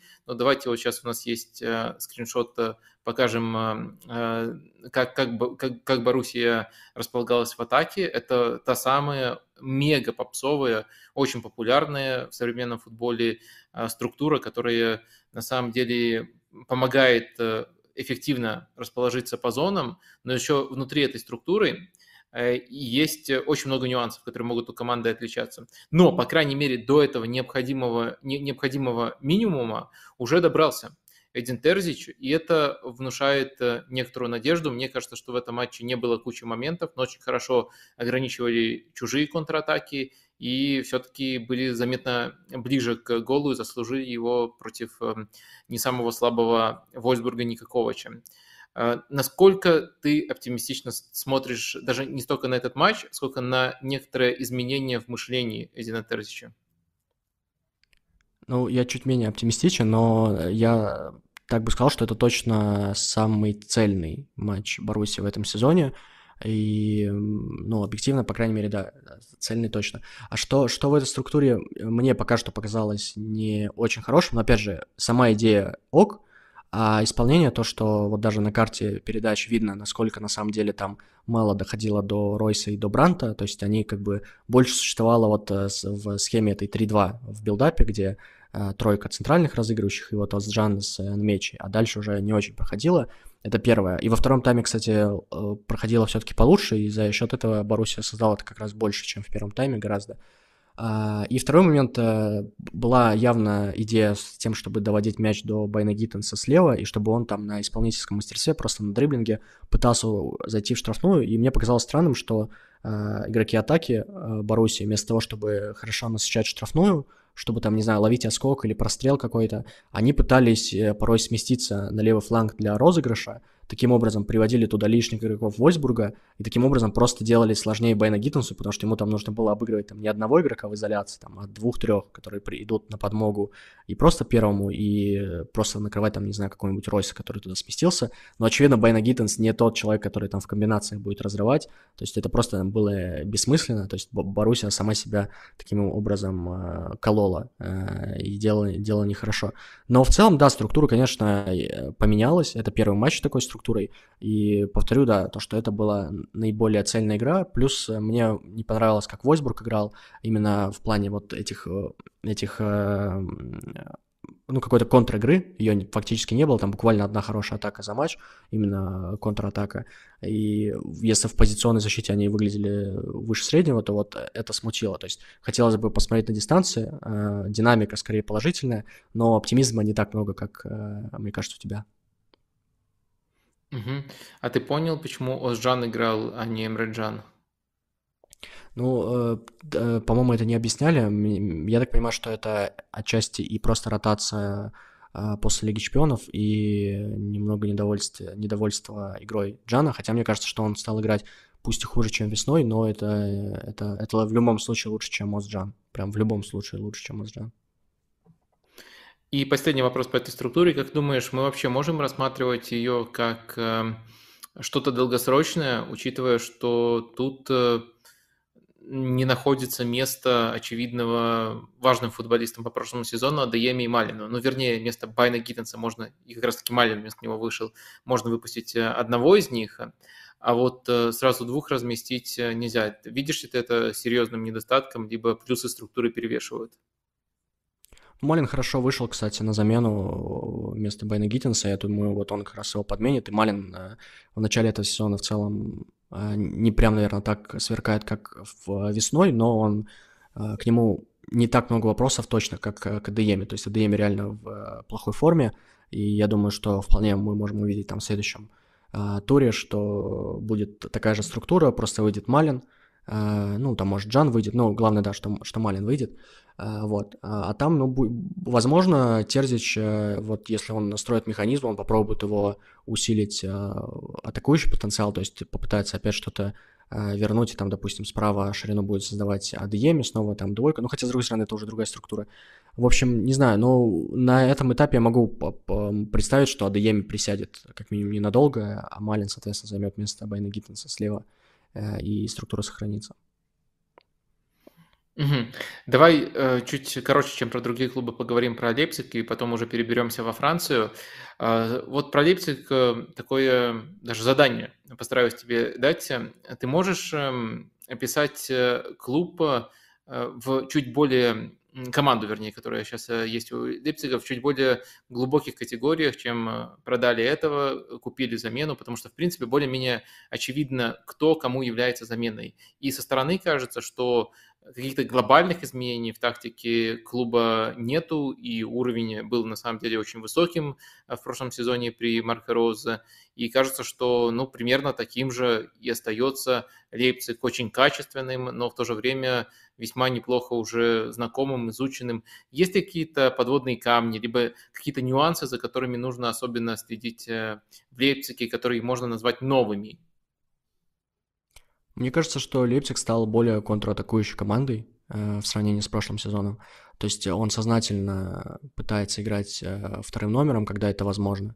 Прям очень старается это делать. При этом, мне кажется, странноватым, что для команды, которая вроде как хочет играть с вторым номером, у нее не самое лучшее восприятие прессинга соперника, то есть под прессингом Лейпциг до сих пор, и этой весной было против, э, когда реально агрессивный высокий прессинг, Лейпцигу не очень комфортно, то есть вот есть какой-то в этом противоречие, что вроде бы им нравится без мяча а, от, отзащищаться и потом а, быстро отпружинить в атаку. Но с другой стороны, когда им приходится разыгрывать, вот они под прессингом немного валятся. Это первое. А, а в целом, ну, я бы не сказал, да, что что-то прям глобально изменилось. Вот кроме этого, а, говорят, что там типа Ольма заменит Кунку. Вот мне пока это смущает, что мне кажется, что никто не возьмет вот настолько важную роль Нкунку, который может быть одновременно там извершителем и созидателем, пока что ярче, чем Ольма. Ну, Ольма из-за травмы, сейчас он просто после первых матчей получил травму. А Симмонс, но у Симмонса довольно высокий процент э, брака, э, неудачных решений. Э, мне нравится, что как часто он получает мяч, как часто он созидает, но вот именно как бы баланс э, хорошего и плохого, он, конечно, пока в сторону хорошего, но хотелось бы, чтобы плохого было еще меньше. А, вот. И что еще смущает, ну, если честно, мне просто в целом, я смотрю матчи Лейпцига, и я не вижу, что Лейпциг вот в этом матче обязательно должен был победить. То есть э, уберем там Баварию, хотя там тоже были нюансы, но первый матч против Байера, Байер их убил прессингом, и потом мог э, Лейпциг вернуться в игру, когда Байер чуть отпустил игру при 1-3, но не получилось. Дальше был матч со Штутгартом, где, на мой взгляд, Штутгарт э, полностью нейтрализовал Лейпциг до первого мяча, и просто а, первый тайм у Лейпцига был ужасный, а потом Штутгарт, вот то же самое у них было в прошлом сезоне, пару раз уже при Хёнесе, когда Штутгарт лидирует 1-0 и просто перестает играть, то есть они переходят на очень плохую позиционную защиту, а, исчезает вообще контр-игра или там попытки сохранить мяч, и, ну, Лейпциг там просто уничтожил, окей. После этого там, э, ну, Аугсбург, э, там они быстро забили э, три гола, то есть такое не очень репрезентативно. Против Гладбаха, Гладбах сейчас очень плох был в начале сезона, и Гладбах все равно прессингом довольно сильно ужимал Лейпциг. Там вообще игра была без моментов, один момент все решил, но игра такая сомнительного тоже качества. И еще что-то я забыл у Лейпцига, какой-то матч был. Ну, с Young Boys э, был матч в... Да, с, с Young Boys тоже там э, их физически... Меня удивило, как физически много стыков Young Boys э, выигрывал, но потом, окей, по присчете 1-1 Лейпциг, опять же, очень много создал, кстати, со стандартов, то есть, опять же, вот против Young Boys, очевидно, команда по меркам Лиги Чемпионов не очень сильная, там почти все моменты были именно со стандартов, Лейпциг пытался там контр-игру предложить, но особо моментов оттуда как раз не было. Там Янбойс довольно неплохо... Э, там был отрезок минут 10, где Лейпциг не мог выйти на чужую половину поля в первом тайме, в конце первого тайма. А, вот, забыл с Унионом, да, была игра 3-0. А, там тоже абсолютно равная игра без моментов до, до красной карточки. Ну, то есть вот мы видим счета там 5-1, 3-0, 3-0, 3-1, и кажется, что Лейпциг все еще прекрасен. А, но вот у меня какие-то сомнения. То есть, очевидно, Лейпциг, у Лейпцига меньше проблем, чем у Дортмунда, но я бы точно их котировал ниже там Байера прям значительно. И на дистанции, мне кажется, не будет все так хорошо. Но, опять же, это тоже важная тема, что а, что, чего не было, кстати, у команд Роза никогда до Лейпцига, а, они выигрывают, они побеждают в матчах, где, ну, вполне могли не выиграть, и вот раньше это очень часто было, когда Роза отпускал игру или в равных матчах почему-то команда проседала в концовках, пропускала. А сейчас, наоборот, Лейпциг в таких матчах как раз-таки выгрызает победы. Но все же структурно мы, наверное, можем э, согласиться с том, что это все та же команда. У нас есть вот карта передачи из матча против Young Boys – просто потому что это Лига Чемпионов, и там выложили нам карту передачи, можем ее сейчас вывести на экран, и э, карту передачи Лейпцига против э, Young Boys, да, вот так это выглядит, э, и в принципе это очень похоже на то, что мы наблюдали и раньше, схема, которую часто записывают как 4-2-2-2, Тут, понятное дело, один нападающий, там Поульсен, поскольку он меньше открывался за спину, располагается пониже именно на карте, которая на касаниях основана, а Пинда э, повыше. Э, но в целом кажется, что структурно эта команда не сильно поменялась. Насколько я понимаю, основные моменты, на которых ты акцентировал внимание, касаются именно не стиля, а качества игры, которая хуже, чем многие предполагают. Ну да, и я бы все-таки вот э, чуть настаивал на том, что больше вторым номером Лейпциг пытается играть. То есть э, в Бундеслиге в прошлом сезоне было много матчей, где там по 60% было много безопасного владения. Но опять же, Роза хотел, чтобы команда просто спокойно владела мячом э, и таким образом, ну, отчасти и защищалась. А сейчас э, гораздо больше уклон вот на быстрые атаки, и Лейпциг может спокойно дать мяч и пытаться вот играть вторым номером. То есть я бы сказал, что это, э, что есть определенный крен. Но в остальном, да, игроки так позициями поменялись довольно заметно, а, а по схеме все то же самое, да. Угу. Слушай, а ты думаешь, что вообще Лейпциг это команда, которая может э, контролировать э, то, насколько она играет контратакующий футбол? Ну, коряво сформулировал, ну, в смысле, ну, не понял, является да. ли типа командой, мяч. против которых э, часто будут закрываться, просто потому что они все знают, что Лейпциг хорошо контратакует вертикально. Ну, отчасти да, но вот просто вот мы, мы видим то, что было в, в первых матчах, то есть Штутгарт, команда, которая в целом может играть первым номером, и она в целом владела там мячом чуть больше, чем Лейпциг до первого гола. А даже Унион, я бы не сказал, что прям закрылся, там в первом тайме 45 на 55 владения, ну, то есть это не прям что-то невероятное в матче Униона, то есть это Унион владел мячом больше, чем в среднем там в прошлом сезоне, допустим.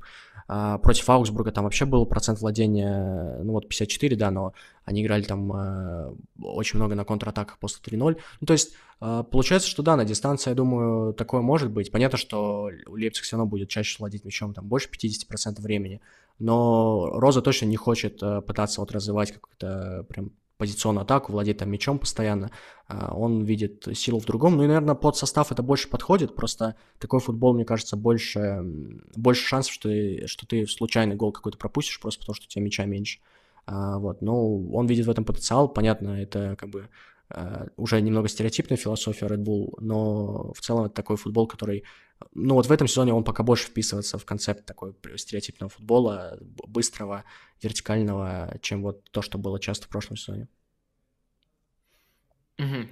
Давай перебираться во Францию. Сделаем мы это через э, несколько быстрых мыслей. Это, кстати, формат, который э, ты практически запатентовал после матча, поскольку ты вот именно с такой подачей часто пишешь э, именно экспресс-разборы к матчам. А, тут мы пройдемся по командам, но в супер коротком формате и только по тем маленьким командам, которые уже сейчас э, что-то интересное в положительном, либо наоборот э, в отрицательном смысле э, нам подарили. Я слышал, что у тебя есть сомнения по Тулузе, по Тулузе, который, которую я продвигал в стартапы в соседнем подкасте. Что за сомнения, ну, кроме, понятное дело, результатов, которые на старте не вяжутся? Мне просто кажется, что команда очень-очень а, сильно стала по, по, по индивидуальным игрокам, по, по индивидуальностям хуже. А, понятно, что в целом Тулуза это не та команда, которая привозила каких-то звезд. А как раз-таки идея это в том, чтобы выискивать алмазы из вообще неочевидных героев. Но вот из того, что я видел, пока что эта трансферная компания явно не так хороша, как э, вот, ну, до этого, когда они там выходили с Ванденбоменом, с, со Спирингсом. Ну, Спирингс уже вернулся, Исландцы тоже забавная история, но суть в том, что просто кажется, что в, в этот раз алгоритм посоветовал игроков чуть похуже или выбрали просто похуже. Э, то есть э, никто не впечатляет именно вот индивидуально из э, новеньких, кто пришел летом, а там очень сильно изменился состав. Э, полностью центр поля изменился. Там раньше играл Спирингс, Ванденбомен и Деегере все ушли свободными агентами, потому что контракты закончились, решили не продлевать. Э, ну, опять же, вот Спирингс вернулся в, в аренду из Ланса, а так э, все ушли. То есть, и тут еще буквально новость э, сегодня увидел, что Абухляль, лидер Тулуза, ну вот из оставшихся, он там на несколько месяцев выбыл, и в целом он был, наверное, самым заметным в этом сезоне пока что. Вот новый, новый тренер, ну как новый, он был ассистентом Мартинес, он, эм, он э, довольно много адаптируется к соперникам. А, было и хорошее, там против Марселя, допустим, он отзеркалил схему, в целом сдержали, а, но кажется, что на мяче Тулуза стала э, скучнее и просто, э, просто хуже банально. И вот эти адаптации, мне кажется, вот в определенных матчах они не работали. То есть я бы так сказал, что пока что вижу даунгрейд у Тулузы во всем и в качестве вот этого их спортивного менеджмента, когда они там ищут э, новичков необычным способом. И в целом вот по качеству игры пока проседание есть явное. Угу.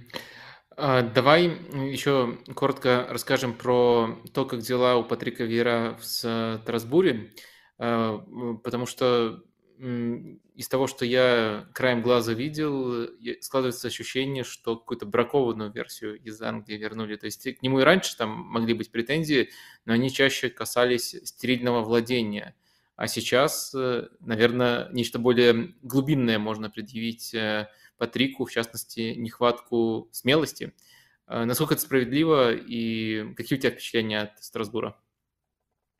Э, да, не хочется прям говорить, что вот э, Вера пришел в перспективный проект, там очень много денег Челси и так далее. То есть у Страсбура были большие для себя трансферы этим летом. Они купили Сила из Брюге за 20 миллионов, это клубный рекорд Эмига, из штурма нападающего.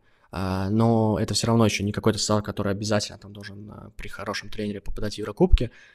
А, но меня, да, смущает, что очень, э, очень это скучно и совсем без, безинициативно. Вот против Ниццы прям совсем что-то ужасное было, где команда оборонялась 10 человек, один мега там стоит впереди, ну, на него даже хороший запрос э, с трудом делают, то есть, ну, у команды вообще не, не было никакой контр-игры, и, ну, меня это, конечно, смущает, потому что Страсбур по именам, все-таки это хоть команда и не а, Еврокубков, но что-то там должно быть получше. А, просто они банально должны получше держать мяч и хотя бы какую-то игру тогда контр навязывать, э, быстрые выпады, я не знаю. А, пока это очень плохо, это просто защита среднего качества, особо без идей впереди. А, и ладно бы, если бы просто идеи не работали, но их просто пока что не очень видно. То есть команда будет бы выходить защищаться, и там уж как-нибудь получится в атаке что-то создать. Можем ли мы сказать, что из эм, середняков эм, есть интересные идеи, либо интересные персонали? Вот мы отказали двум предыдущим командам э, в чем-то из этого. Есть у Монпелье.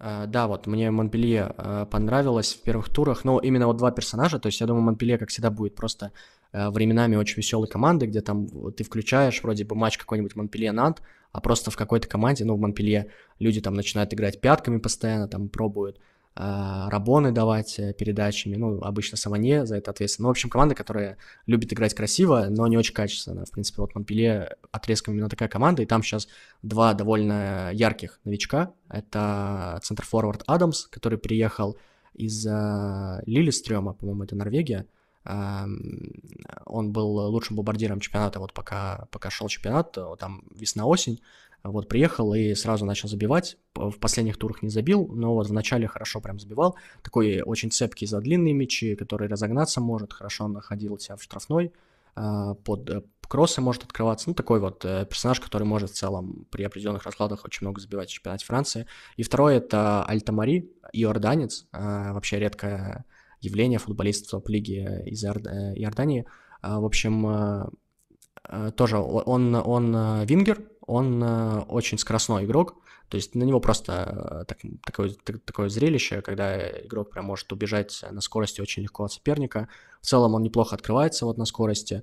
У него уже был хайлайт, что он забил после паса вратаря, то есть это тоже, опять же, интерпретация пространства хорошая, он просто среагировал на то, что Лекомт, вратарь Монпелье, зафиксировал мяч, сразу побежал, Лекомт это увидел, и получается вот такая голевая атака получилась. Это против Леона было. А, вот, так что тоже э, яркий игрок, можно за ним тоже последить. И вот получается, что два таких очень неочевидных а, трансфера пока что классно работают, и по результативности они забивают, и посмотреть тоже интересно. Ну, и ты рассказал про новичков, это, конечно, самое главное, но, насколько я понимаю, вместе с ними атаку Монпелье составляют тоже суперинтересные персонажи, просто более известный это э, Савинье, который, э, возможно, вообще э, уже, наверное, не перейдет в топ-клуб, но из нетоповых чуть ли не самый стабильный по тому, как, он из сезона в сезон блистает. И Нардин очень хороший дриблер. Так что, наверное, тут вся атака выглядит интересно, уж точно интересно относительно статуса клуба. А, и теперь к главному из нетоповых клубов, который находится сейчас на первом месте. Брест. Как? Просто как?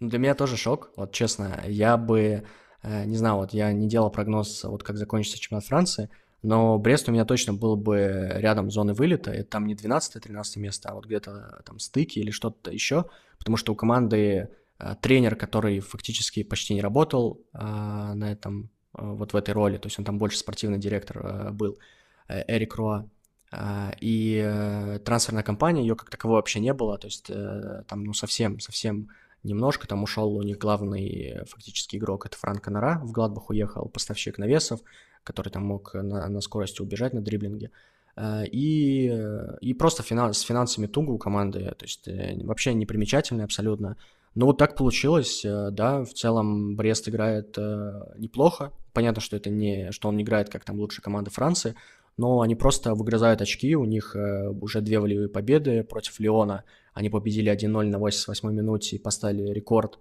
вообще по ударам, по своим ударам после того, как вернулись в Лигу 1 по итогам сезона 18-19 в Лиге 2. То есть вот за столько лет это их рекорд, и вот в том, именно в матче, когда они вышли на первое место, по итогам которого.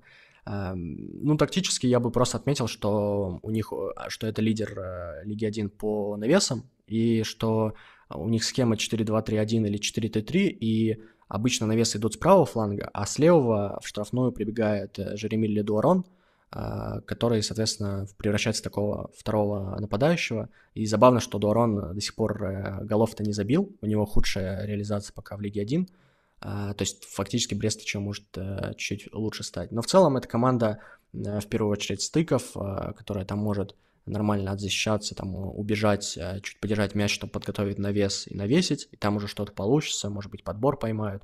А, вот, ну, то есть, э, в целом, конечно, непримечательная команда, но вот так вот получилось, 6 туров, это все-таки не 2, не 3, и это уже все-таки хоть какой-то отрезок, конечно, большие молодцы они, что в, в первую очередь, что они теперь э, больше шансов есть, что не придется бороться за выживание.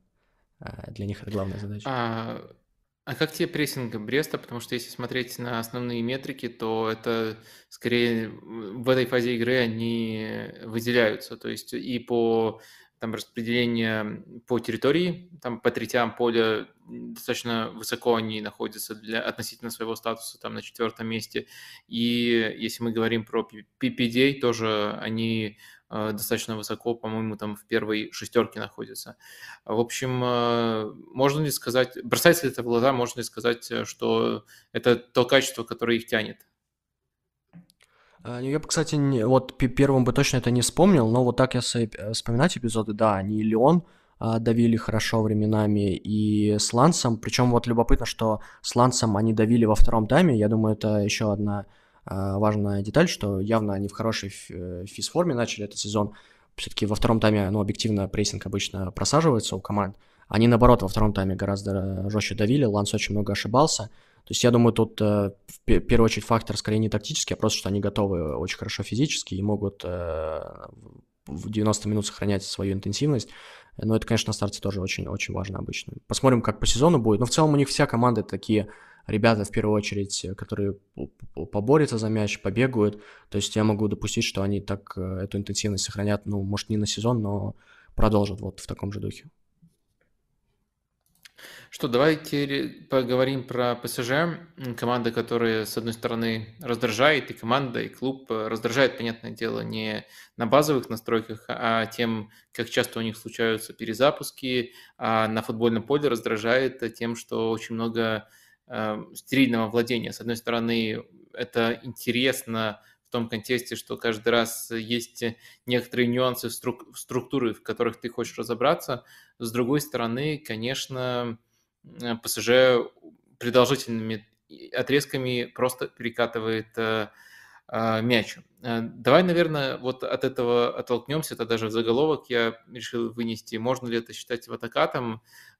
Ты можешь начинать отвечать, а мы покажем карту передачи с последнего матча против Марселя, где очень четко видно, что ПСЖ все-таки катает мяч очень часто в форме латинской буквы Ю, и это по всем признакам, по всем признакам очень похоже на то, что простой болельщик называет фотокатом, но, может быть, у тебя есть какие-то аргументы в защиту? Ну, главный вывод, на мой взгляд, что ПСЖ а, слишком много владеет мячом, чтобы создавать а, вот то количество моментов, что они создают. То есть а, при таком владении, при такой доминации в плане территории, которую они завоевывают по ходу матчей, а, мне кажется, они создают недостаточно именно в позиционных атаках, и именно поэтому, ну, на мой взгляд, обычный болельщик, ну, я вам тоже могу сказать, что пока что это скорее в атака. То есть э, есть признаки жизни э, в определенных там отрезках игр. Э, первый матч это прям совсем ужас, против Ларьяна особенно, против э, Тулуза стало получше во втором тайме, э, когда вышли как раз МБП и Дембеле на замену, то есть э, система чуть-чуть очеловечилась.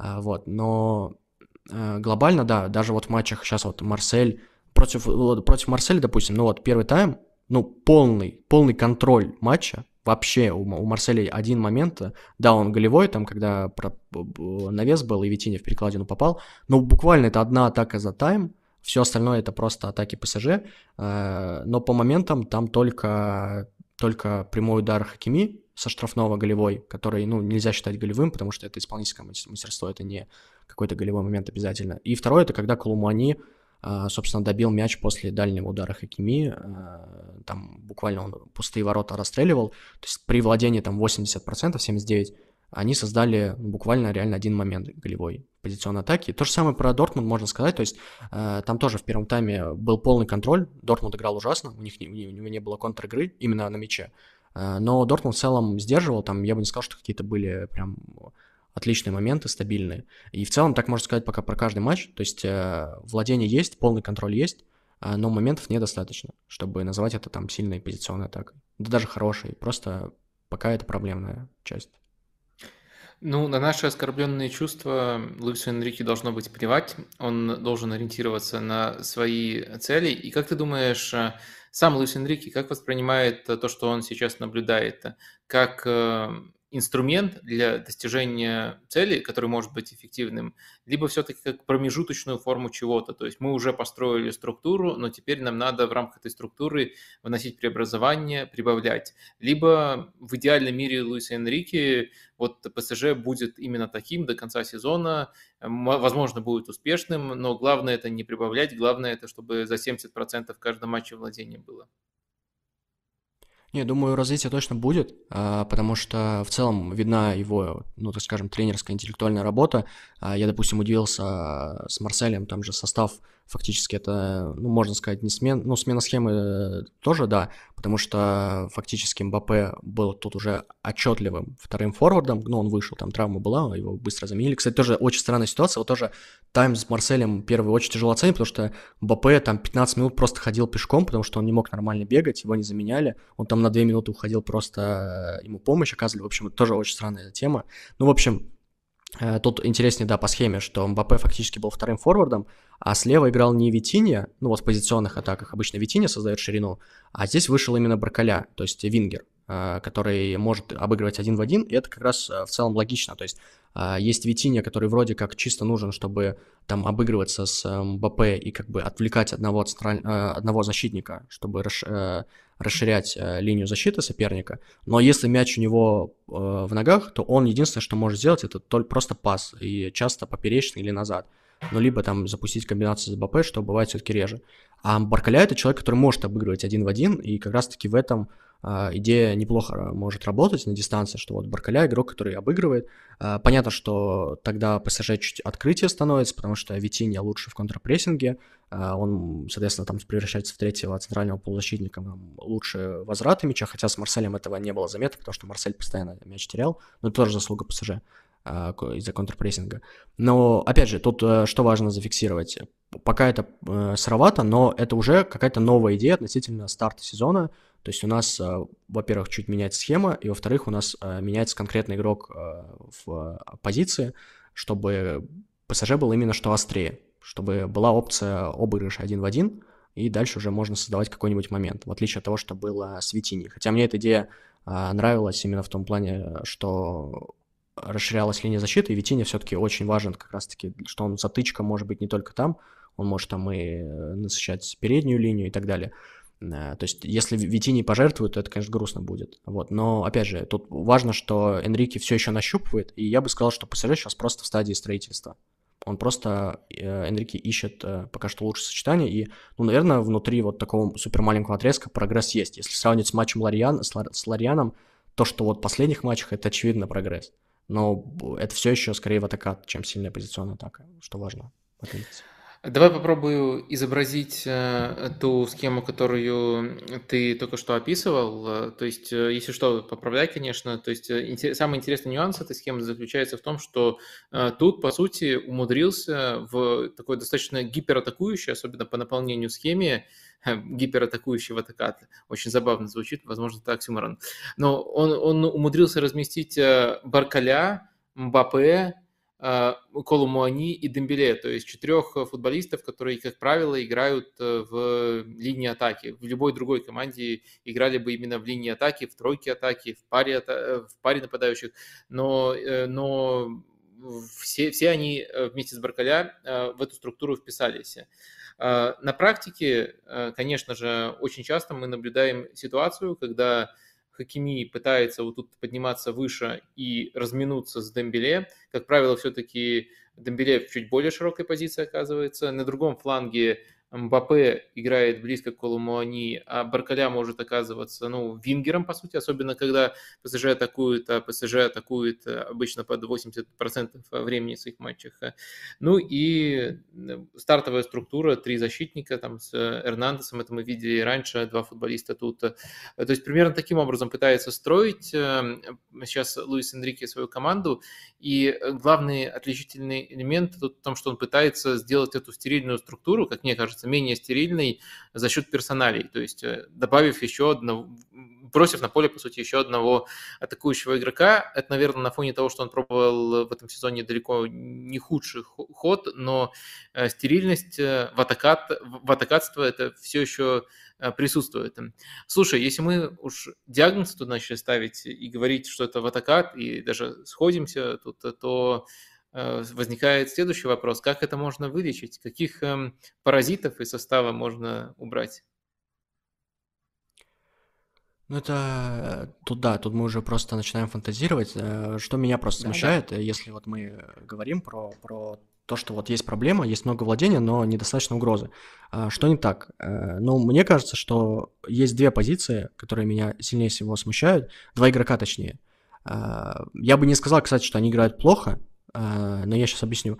Первый — это Уоррен Заирамири а, в центре поля, а, потому что, на мой взгляд, это игрок рывков, это игрок переходных фаз, и в редких ситуациях, когда можно было, собственно, прорваться, именно просто вот одного как-то корпусом убрать и потом побежать на 20 метров вперед по свободному пространству. Вот в таких эпизодах Заир Мири будто бы попадает именно в свой футбол, и то, что он пытается адаптироваться к футболу Энрике, это круто, но я просто вижу, что он мог бы быть гораздо сильнее, гораздо интереснее в совершенно другом футболе, и вот это меня смущает. Э, то есть в контрпрессинге он хорош, то есть он э, неплохо вот понимает вот эту идею Энрике, когда компактно они там в четвером, в пятером наваливаются при потере мяча, то есть в этом плане Заир Мири не пропадает, э, но у него нет какой-то вот тонкости в передачах, и мне кажется, это вообще не футболист Энрике. Ну, пока что, то есть я, бы не, я не могу сказать, что он прям играет плохо, то есть он реально очень старается выполнять требования, а, но от него очень мало угрозы именно в позиционных атаках, на мой взгляд.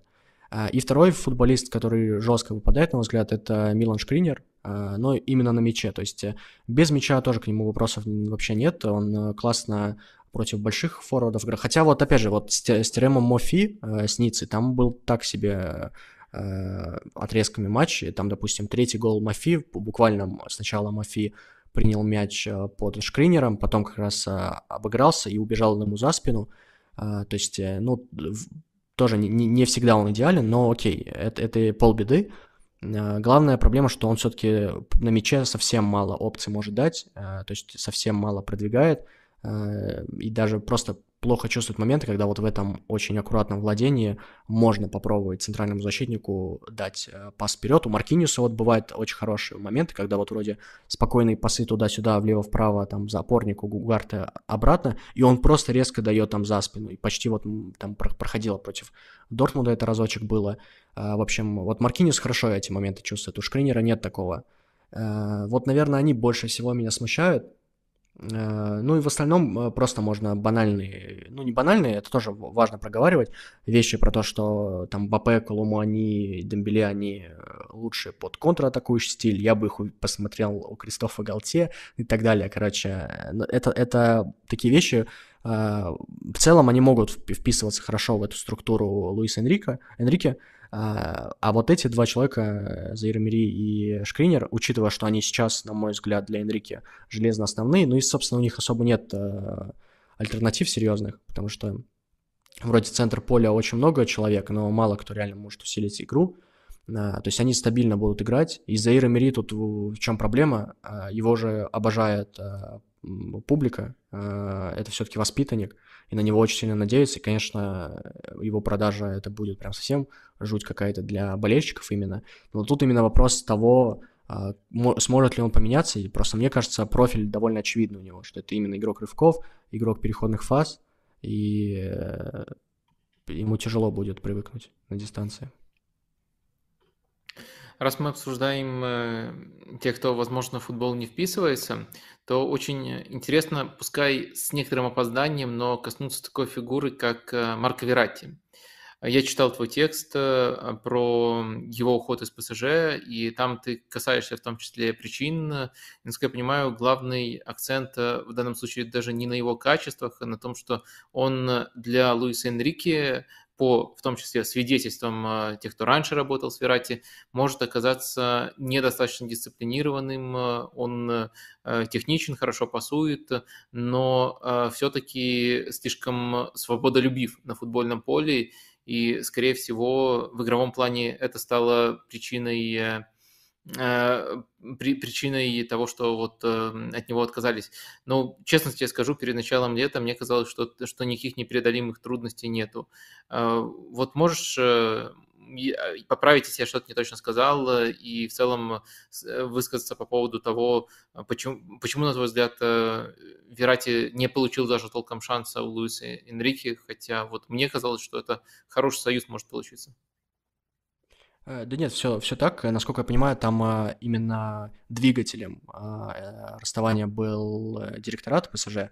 А, то есть Энрике еще раздумывал, но потом его Нассер и Кампуш убедили в том, что лучше от него избавиться. Это не только вот комплекс проблем в плане дисциплины на поле, но там и за пределами поля это и образ жизни, и просто в целом вопросы вот по его как бы тому, насколько он соответствует образу топ-спортсмена, то есть там лишний вес, э, проблемы со сном и так далее.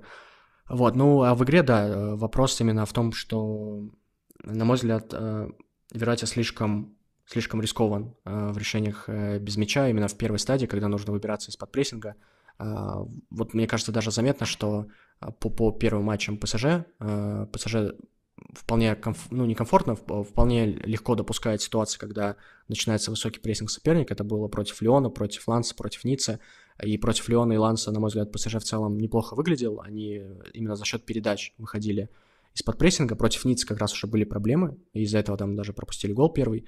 А, но видна установка на то, чтобы именно через пас проходить, а, вот через пас находить свободное пространство, а Верати очень любит Э, дриблинг в первой стадии, и, возможно, э, ну, на мой взгляд, потенциальные его ошибки в этом, они отчасти тоже стали причиной, почему Энрике не стал держаться. То есть очевидно, что для просто спокойного владения это отличный игрок, может быть, даже идеальный игрок, который в теории даже может э, улучшить, ну, не в теории, а точно улучшить там продвижение, он там и парашюты может давать штрафную, а, то есть это, конечно, не какая-то голев... Э, машина из ассистов, понятно, что нет, но вот именно стабильное владение и просто доминацию можно, можно получить. Но, с другой стороны, она и сейчас есть. Она сейчас есть, да, вот не хватает именно э, решений последних и в целом механизмов э, взламывания. Ты просто произнес слово «машина», и с тех пор я уже, извини, там одно предложение оставалось, перестал тебя слушать и начал почему-то думать про Мануэлио Гарты. Я думаю, ты понимаешь, почему. Потому что во, во всем, что касается возврата мяча, э, прессинг, контрпрессинг, э, да и на самом деле, если бы его просили играть в других ситуациях, больше там с позиционной обороной связанной, он действительно машина. Но не видишь ли ты его как элемент не совсем совместимый с э, тем, как должен выглядеть опорник в системе Луиса Энрике? Э, тут вот вопрос в том, что э, вот хорошо понимать, от кого именно Энрике э, ждет главного продвижения и созидания, потому что у меня до сих пор ответа по первым матчам, ну, есть как бы некоторые мысли, что вот Хакими и Дембеле должны 100% создавать, это, так скажем, главный позиционный, позиционный наконечник вот этого созидательного режима ПСЖ, что оттуда должны идти моменты. А, конечно, через э, там э, просто индивидуальное решение дриблинг МБП, когда есть подстраховка. Ну, то есть э, мне тяжело вот понять, ну, вообще хочет ли он, допустим, игрока, который вот на месте Угарта сможет прям стабильно продвигать мяч. Ну, понятно, что он бы захотел, если бы он мог без ошибок это делать. А, а в целом это тяжелая задача. Ну, Угарта, да, я бы его вообще назвал, вот если бы, ну, вот я могу даже без э, скидок точнее, со скидкой на соперников на уровень Лиги 1 и, допустим, на Дортмунд, я могу сказать, что прямо сейчас он а, без мяча мой любимый а, полузащитник в мире, воз, вообще, возможно, игрок в мире. То есть то, как он возвращает мяч, как он читает, как он влетает в отбор, э, ну, это просто нереальный уровень. И мне просто хочется там дождаться матча с Миланом, с Ньюкаслом, в идеале там плей-офф Лиги Чемпионов, посмотреть против топовых команд, э, потому что то, что он там делает против Тулузы и Ларьяна, э, ну окей, да, опять же, скидка на уровень, но это не, что-то нереальное, то есть я вообще давно такого не видел, я вообще могу даже сказать, что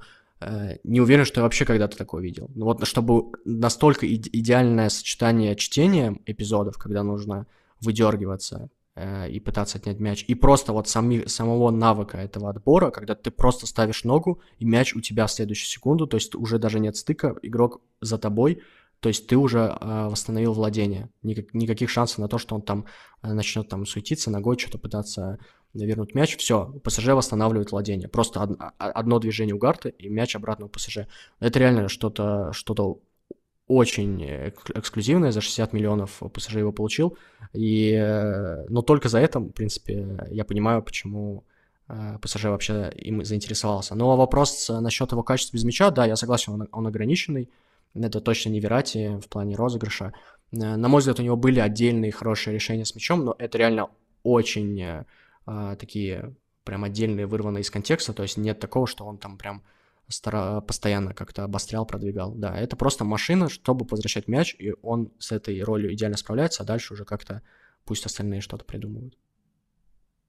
Ты видишь у ПСЖ потенциал выиграть Лигу Чемпионов в этом сезоне? Ну, вообще, нет, потенциал, э, ну, точно есть, просто потому что у них играет один из лучших игроков э, в современном футболе, то, что у них просто сильный состав – Э, наверное, потенциал какие-то проценты я точно дам, но я бы вот сейчас бы, наверное, сильно удивился.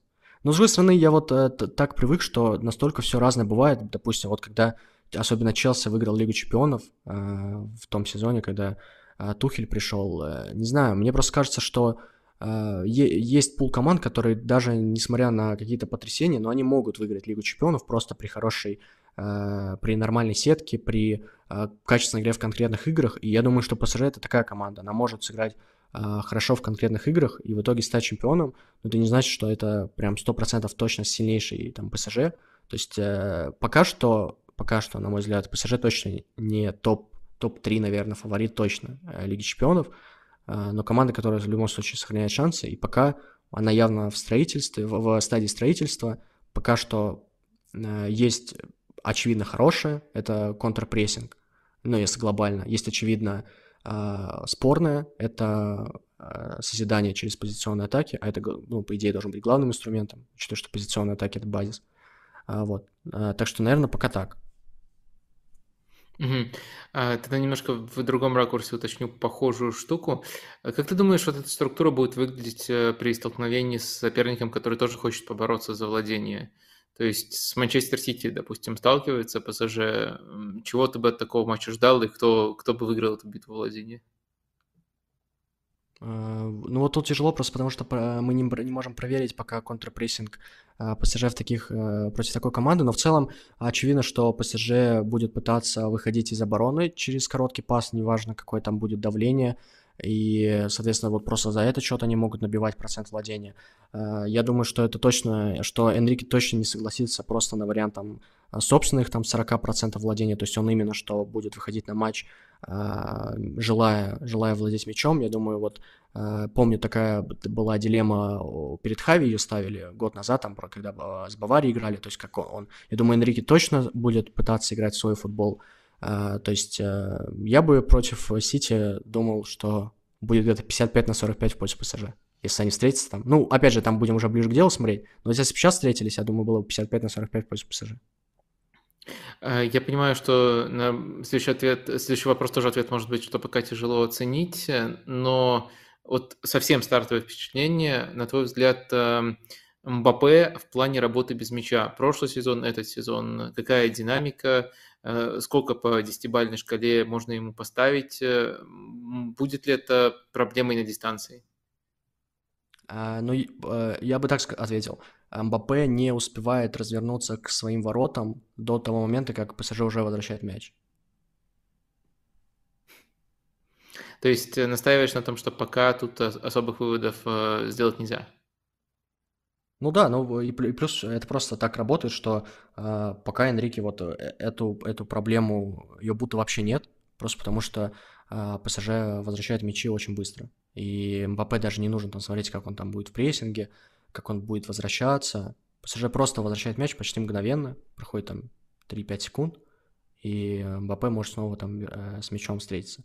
Но опять же, это тоже вопрос более сильных команд и каких-то более, возможно, вызовов серьезных в Лиге 1, если кто-то постарается, там, мне интересно посмотреть там против Лили, допустим, что будет. Э, ну, пока, пока тяжело вот это говорить, но я, я, я бы так это, да, сформулировал, что МБП не успевает себя как-то проявить в защите, потому что ПСЖ уже возвращает мяч очень быстро. Но все-таки были некоторые эпизоды, когда даже чужие удары от ворота ПСЖ прессинговал, и в них, конечно, больше объем всегда приходится на других участников тройки атаки, но МБП необходимый минимум вроде как э, проделывает. Поэтому очень осторожно я бы зафиксировал положительную динамику, по крайней мере, относительно того, что было раньше. А это, мне все-таки кажется, важный вопрос, если мы говорим в том числе о потенциальном столкновении ПСЖ с э, равным э, по намерениям соперником, который тоже постарается взять инициативу в матче очном. Ну что, по ПСЖ у меня остался ровно один вопрос, возможно, самый важный вопрос. Эм, сколько минут в этом сезоне сыграет Кюрзова? Дело в том, что я перед тем, как э, э, приходить вот на этот э, выпуск, готовился и немножко офигел. Кюрзова, может, для кого-то тоже новость, до сих пор в клубе. Понятное дело, из просмотра матча этого не узнать, это можно узнать только специально взглянув на странички ПСЖ, но это действительно так, он до сих пор принадлежит ПСЖ, и не просто принадлежит, он даже в заявку попадает, в частности, вот на последнем матче с Марселем он был в заявке. А, будут, будут у него минуты, и что это вообще такое? Я больше скажу, он, э, когда команда праздновала после Марселя, он стоял почти в середине вот этого строя, который празднует э, с э, трибунами. То есть себя позиционирует как такой душа компании. Ну, не знаю, я, я сомневаюсь. Я думаю, это, думаю, это интерпретация Бунасара в Баварии сейчас. Просто более легендарный, потому что Курзал все-таки играл за, за ПСЖ. Вот, а так это в целом вот примерно то же самое, тоже крайний защитник, который так э, тр, хранитель традиций. Да, давай дальше двигаться э, в место, где... в Марсель, в место, где мы будем обсуждать, э, ну, просто какое-то тотальное безумие. Я, наверное, обрисую просто хронологию, не касаясь даже вот э, этого финального акта, потому что в нем вообще очень легко запутаться. И мне кажется, безумием даже вот самая простейшая хронология, которая включает в себя только пришел, ушел, под него были сделаны такие-то трансферы. То есть у нас был э, Тудор в прошлом сезоне, э, тренер, который проповедует схему с тремя центральными защитниками, э, высокий, агрессивный персональный прессинг. Сейчас, вернее сейчас, летом, его меняют, приходит Марселина, который обожает обороняться по зонам, схема 4-4-2, под него делаются трансферы, хотя бы для того, чтобы команду было проще перевести с тройки на четверку защитников. И потом Марселина уходит, не проработав даже 10 туров. Э, и немножко забегая вперед, мне кажется, уходит э, далеко не из-за качества футбола, который показывал Марсель, э, и, наверное, даже не из-за результатов. Вот теперь мы подобрались к этой ядовой точке, где нужно разбираться. Помоги, пожалуйста, расскажи, что случилось и что вообще творится сейчас в Марселе. Да, в прошлый понедельник была встреча руководства, высшего руководства, то есть это президент и его главные помощники, спортивный директор, финансовый директор, э, гендиректор Марселя и один из э, помощников Марселина, э, то есть представитель тренерского штаба, они встречались с лидерами фан-группировок Марселя, и в этой, в, на этой встрече фанаты предъявили руководству за то, что они легко распрощались с лидерами, с любимцами публики. Это Дмитрий Пает, конечно, это Матео Гендузи, до этого был Стив Манданда.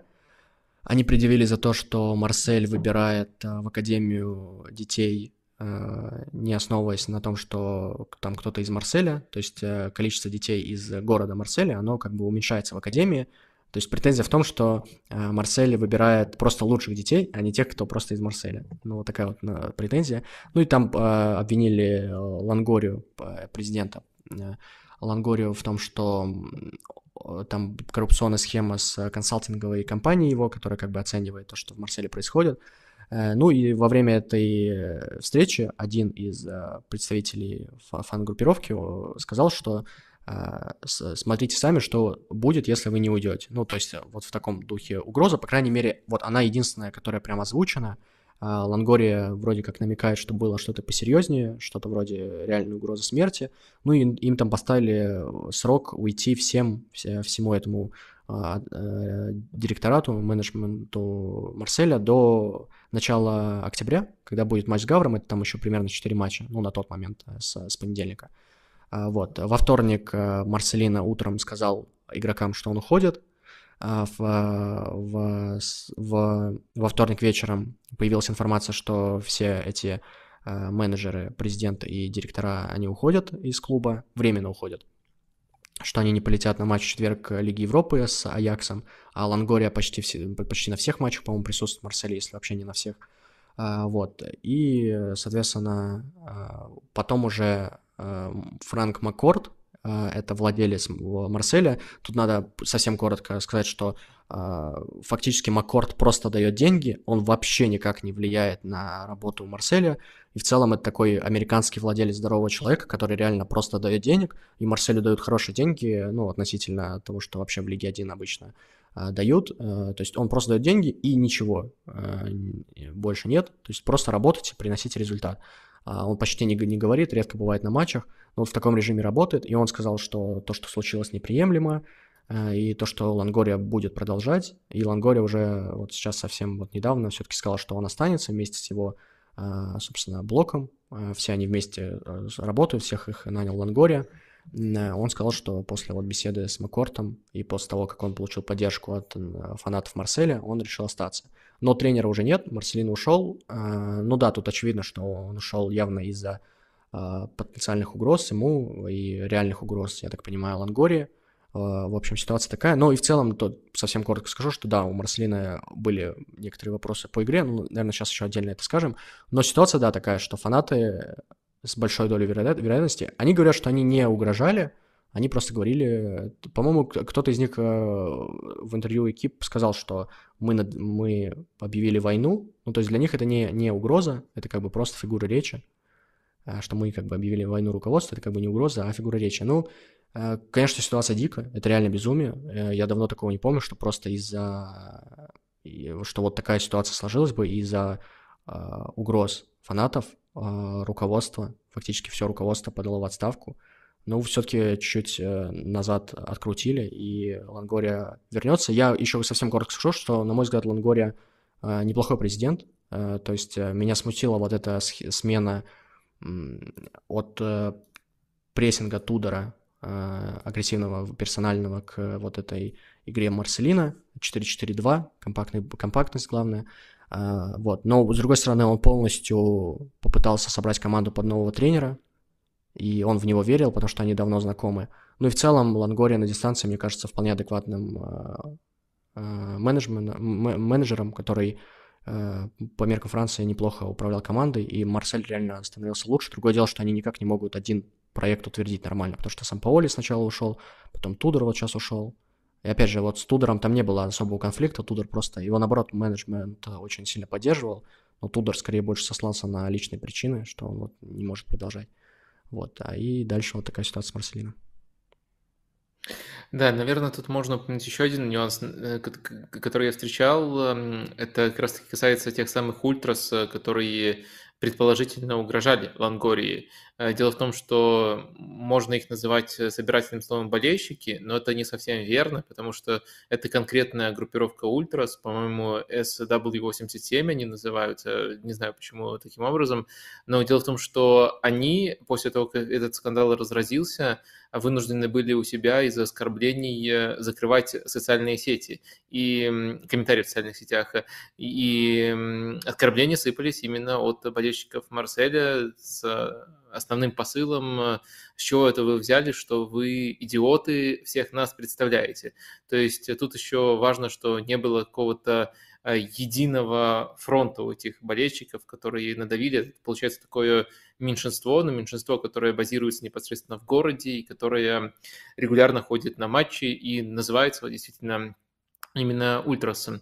И на выходе, э, если все это резюмировать, получается абсурдная тоже по-своему ситуация, в которой э, Марселино ушел в поддержку Лангории, но Лангория остается президентом. Все так?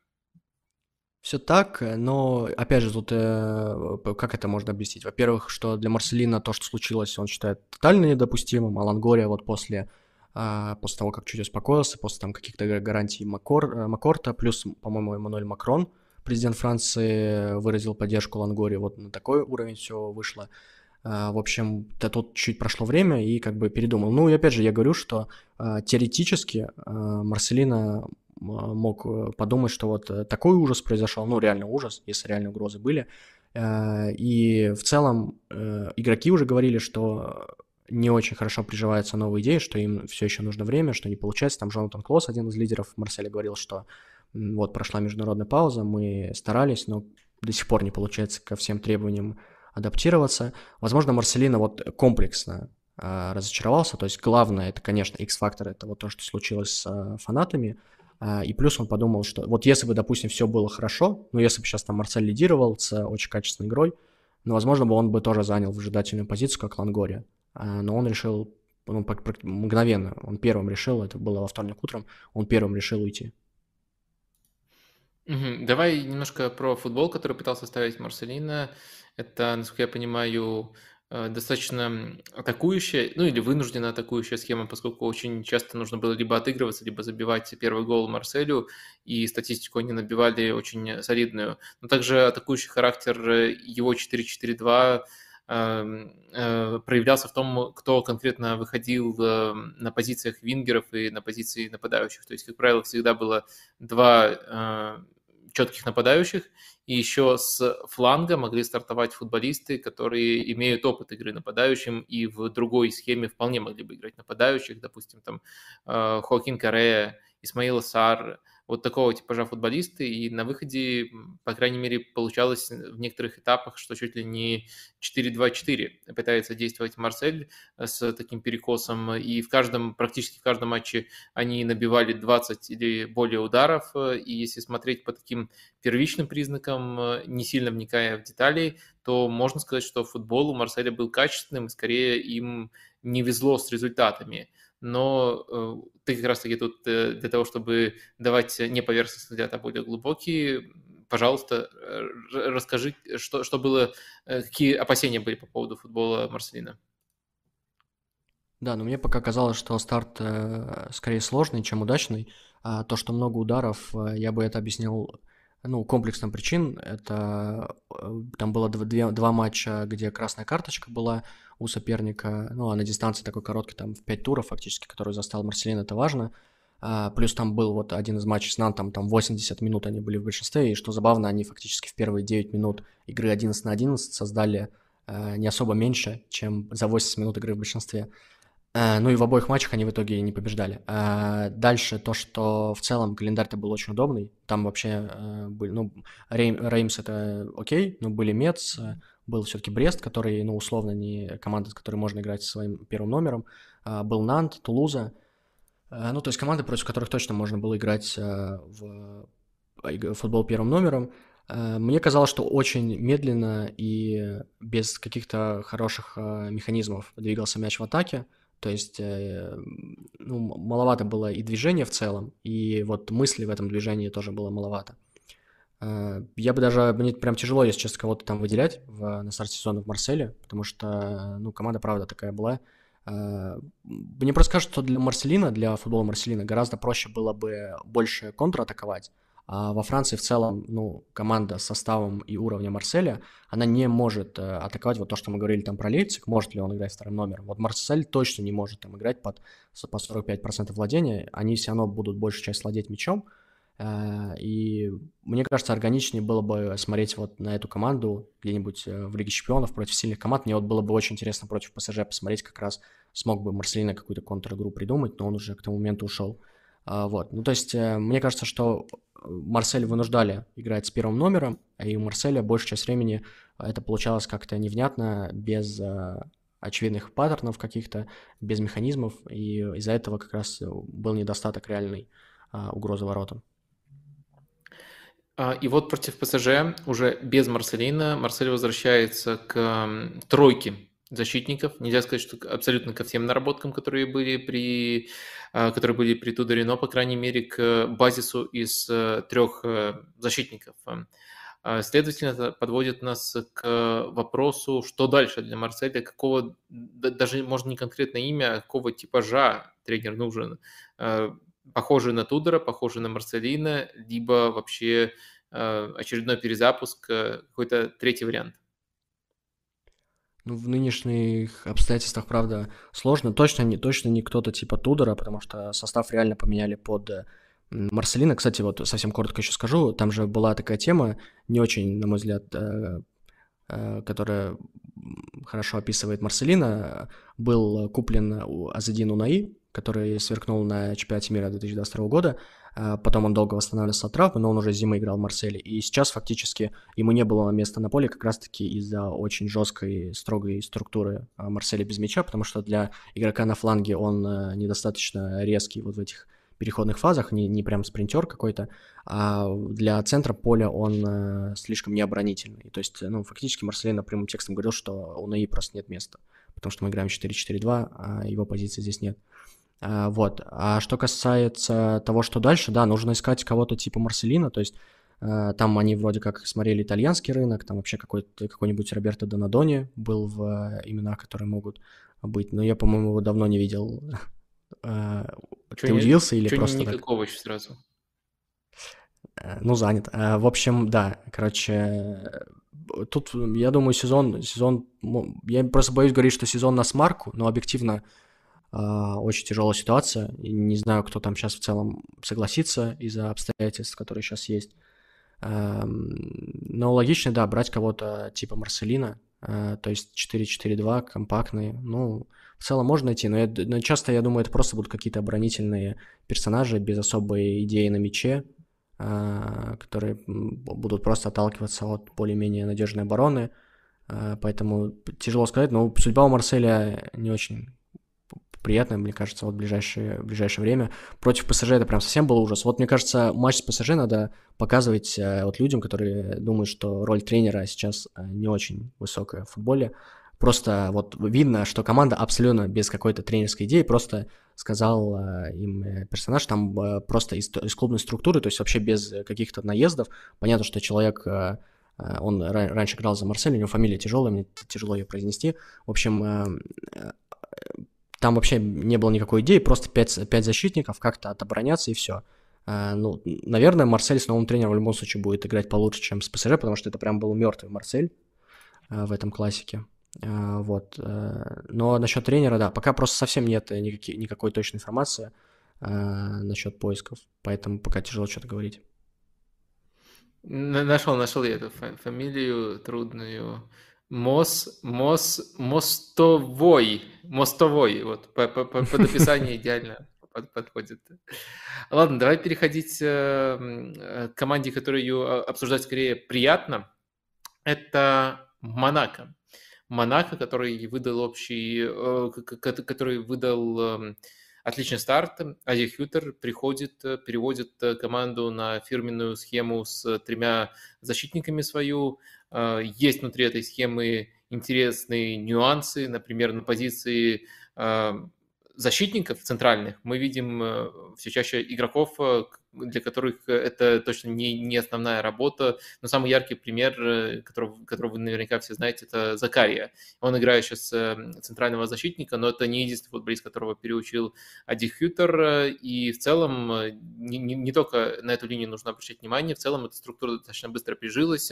Она удобна, в частности, атакующим футболистам. Головин и даже в первую очередь не он, а Минамина очень ярко сверкают. В общем, впечатление от Монако прямо сильно позитивный, и даже в том матче, который вот, после которого мы выходим в эфир, поражение против Ниццы. Даже в этом матче у Монако было два пенальти и гол пропущенный, э, э, гол очень сольный и пропущенный на 90-й минуте, то есть могло пойти все совершенно по-другому, то есть в каждом матче Монако было за что похвалить. Э, в общем, давай сначала сформулируем, ты, ты тоже сформулируешь свое общее впечатление от Монако, насколько они тебя удивили? Э, меня удивили. Меня удивили, вот если вот просто сравнивать именно ожидание реальность, очень-очень э, многое смущало в этом Монако. Это как раз нехватка центральных защитников для схемы с тремя центральными, которые любит Ади Хютер. Это нестабильный центр поля, потому что там э, связка Фафана и Комара. Вроде бы железные основные, но очень они нестабильны на дистанции. Это было заметно по прошлому сезону. То есть в отдельных играх играют хорошо, а, но часто проваливаются и прям, прям большие вопросы. Ну и атака, у нас есть Головин, именно вот креатив. У нас есть Головин, да, и, и все. Ну то есть вот в плане креатива там больше никого не было, потому что Миномино, на мой взгляд, провалил прошлый сезон, то есть он очень был медлительным э, в решениях, постоянно ошибался. Э, то есть э, не хватало вот второго игрока вот под нападающим, вот эту схему, которая еще в Айнтрахте очень хорошо работала у Хьютера. Э, но сейчас все идеально работает. Э, реально, ну, идеально на, на, для уровня Монако, потому что вот это... Мне очень нравятся эти три центральных защитника. Им, наверное, не хватает э, иногда позиционной правильного выбора, позиционно правильного выбора. И иногда они слишком хотят продвинуть мяч, из-за этого бывают обрезы. Но в целом это интересная идея, то, что у них там слева центральный защитник, левый центральный защитник это Магаса, у которого до этого сезона не было матча в опорной зоне. Э, центральный, там, ну, Марипан выходил, но вот э, против Ниццы вышел Закария, и до этого выходил пару раз. Э, Причем он очень хорошо сыграл против Мафи, мне кажется, он его нейтрализовал, то есть именно к Закарию у меня вопросов нет по матчу с Ниццей точно. Ну и справа Синго, тоже он купленный из Тарина, тоже не играл, центрального защитника, и в целом он прям физически всех побеждал, но он очень высокий, а, именно в матче с Ниццей как раз его там позиционная ошибка э, повлияла на то, что Бага забил, но на дистанции все окей. А, центр полузащиты хорошо работает, Комара больше за возврат отвечает, а Фафана становится третьим креативщиком вместе с Головиным и э, Минамино. И Минамино — это главное, на мой взгляд, возрождение сезона, потому что он очень полезен, он забивает головой, он отлично находит передачами партнеров, он стал явно быстрее, он очень полезен в прессинге. А, в общем, гигантский прогресс. Но, с другой стороны, вот, допустим, с Ниццей он сыграл как в прошлом сезоне, и вот вроде уже там до этого было там 5 матчей, как-то хочется сделать вывод, я его сделал, что он главное возрождение сезона, вот с Ниццей не очень получилось. То есть тоже надо смотреть на дистанции. То есть у, у Монако очень много таких точек, которые кажутся, что на дистанции они будут прям фатальными. Ну, буквально у них вся центральная ось перед сезоном, она смущала. А, но пока что все более-менее хорошо, и именно за счет этого а, Монако играет а, достойно, то есть есть каркас. Ну и в целом, Монако реально интересно смотреть, у них позиционная атака, от чего я от этого от Хьютера не очень ожидал. У них не прям какой-то там, по-моему, гигантский процент владения, но явно видно, что каждая позиционная, позиционная атака у них нацелена на то, что будет какой-то, какая-то, какая-то острота. Она в первую очередь от, исходит от Головина именно Мино, но там есть хорошие выходы из защиты, именно продвижение там Магаса и Синго в первую очередь. А, хорошая пока что игра от Кайо слева а, по всей бровке. А, Фафана классно для центрального полузащитника обостряет, вот когда превращается в третьего. Ну и Бен Едер все реализовывал в первых турах, сейчас он чуть паник. А, ну, посмотрим, как у них там будет конкуренция. Я думаю, все-таки должен играть скорее один, Хотя, может быть, вариант, там, если Минамино, допустим, опять а, сбавит, то может быть такое, что Головин а, будет единственной десяткой, и двое на это Бенедер и Балагун. Ну, в целом, как команда обороняется и как распределяются роли, более-менее понятно. Давай э, попытаемся еще сформулировать, что эту команду делает э, в каком-то смысле уникальной и может считаться ее отличительной чертой. Я по попробую тут оттолкнуться все-таки от того, какие у меня были впечатления. Может быть, ты что-нибудь поправишь, дополнишь. Мне кажется, очень интересная черта, которую не встретишь у других команд, это как раз-таки центральные защитники. То есть мы уже проговорили, что они все могут, по крайней мере, быть все переученными, там может и Марипан появиться, но в, цел, но в целом может возникнуть такая ситуация, что все это, все это на самом деле более атакующие игроки. И каждый из них, э, как ты уже, Костно, упоминал, может сделать э, проход с мячом, на который можно, нужно сопернику реагировать. И дальше уже включаются качества других футболистов, там и Фафана, и Минамина, и Головин, которые, особенно, кстати, Минамина, мне кажется, он по этой причине так хорошо раскрывается, не только в результативных действиях, но и в целом, они могут трактовать, как реагирует на это соперник, э, и за счет этого э, связывать позиционную атаку. И что э, особенно, мне кажется, важным, что этим футболистам, который продвигается, может выступить даже Закария. То есть Закария, вот если он выходит в центре защиты, он выходит именно центральным, центральным. И он тоже может сделать рейд, э, тогда немножко сузится те, кто остаются, и сопернику тоже придется, придется реагировать. И вот это вот, мне кажется, очень часто ставит э, в тупик. Ну, плюс, конечно, организованный в рамках любимой схемы уже хорошо, э, в быстрых атаках тоже уже хороши. Э, мне кажется, вот э, это чуть ли не главная фишка Монако. Что-нибудь еще нужно акцентировать или, или ты тут солидарен со мной? Вообще хорошее наблюдение. Я, если честно, не замечал. Мне больше вот я больше замечал продвигающие вот эти передачи от Магаса и Синго. Магаса давал Головину, и там сразу игра на третьего, и Синго давал Минамино, и там тоже сразу игра на третьего. То есть проходят так по полузащиту соперника. Э, тоже, кстати, за этим послежу, правда не замечал. Э, интересно, если так. Э, то есть, ну вот, опять же, вариативность, то есть и за счет рывков, перемещений позиционных, и за счет просто передач продвигающих могут продвигать мяч. Так, если кто-то упустил нить, то вот Головин играет на этой позиции. По сути, это левый полуфланг. И кажется, что и стиль, и зона обитания ему очень комфортный. А кажется, что он в эту систему вписывается и является а, ключевым футболистом в этой системе. А, как ты думаешь, насколько, на, насколько можно говорить о том, что у, у него хорошая долгосрочная совместимость с Ютером, его схемой, его футболом? Как тебе Головин прямо сейчас? Это этот вопрос, мимо которого мы не можем пройти.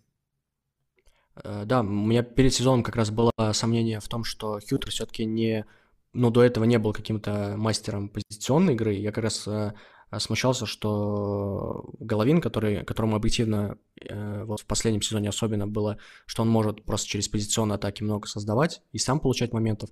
Э, вот это было сомнение. Но пока что как раз-таки позиционная атака у Монако хорошая, она нацелена именно на моменты, и Э, мне нравится, вот э, Головин же раньше стартовал как бы левым вингером. Понятно, что он с мячом постоянно смещался вот как раз левый полуфланг. Но э, сейчас вот с Хьютером, мне кажется, свободы стало еще больше. То есть э, Головин именно Мино, у них прям, ну, просто полная свобода перемещений, полная свобода решений. То есть еще, еще больше, чем при Климане было в прошлом сезоне. И пока вот по тем турам, что я видел, очень-очень, кажется, хороший союз э, Головина именно с Хьютером. А, то есть мои сомнения, так скажем, отпали, ну вот пока что на стартовом отрезке. А, вот. Ну и плюс не стоит забывать, что Головин и в контратакующем варианте хорош. Просто мне в прошлом сезоне нравилось, как он именно в позиционках действует. То есть я думаю, что будут шансы его увидеть в другом режиме. Но пока что да, пока что он точно э, в плане креатива главный игрок Монако, и с тренером, со, со сменой тренера это не поменялось. Угу. Но еще одна важная позиция, но пока менее определенная, это позиция нападающего, потому что очень разные опции есть. Есть Беньедер и есть Балаган. Э, Беньедер намного техничнее, Беньедер э, лучше играет в пас и подыгрывает партнерам, может иногда даже ситуативно становиться десяткой. А вот э, Балаган – это игрок, который мне очень нравится по понятным причинам, он воспитанник Арсенала, но не только из-за этого. Он блестяще открывается за спину и строит свою игру ну, в огромной степени за счет таких открываний. Кто, по-твоему, лучше подходит эм, кто лучше под, подходит э, футболу Ади Хьютера и Балагана, на твой взгляд, купили из-за того, что вот этот скандал с э, потенциальным изнасилованием есть у Банидера, либо просто потому, что он лучше вписывается, потому что Балаган лучше вписывается? А, да, опять же, я думаю, комплекс, но скорее, наверное, все-таки сыграла э, риск того, что Бенидер может просто исчезнуть по ходу сезона из-за объективных причин если, если его посадят все-таки в тюрьму. А, а у Монако фактически не было альтернатив, потому что Бриэль Эмбола порвал кресты Дальше есть только Майрон Буадю, на которого мало надежды, он не оправдал ожиданий и все никак не может очухаться. Вот. Ну и там есть какие-то совсем варианты спорные, типа Бенсигира, а Бенсигир гораздо лучше в оттяжке. Ну, то есть центр форварда не было. То есть покупка логична, довольно жесткая покупка для Монако в том плане, что довольно мощная, все-таки и большие деньги, и э, ну, игрок, за которым там был интерес хотя бы того же Интера. То есть это довольно серьезная покупка, учитывая, что Монако даже нет в Еврокубках. Вот.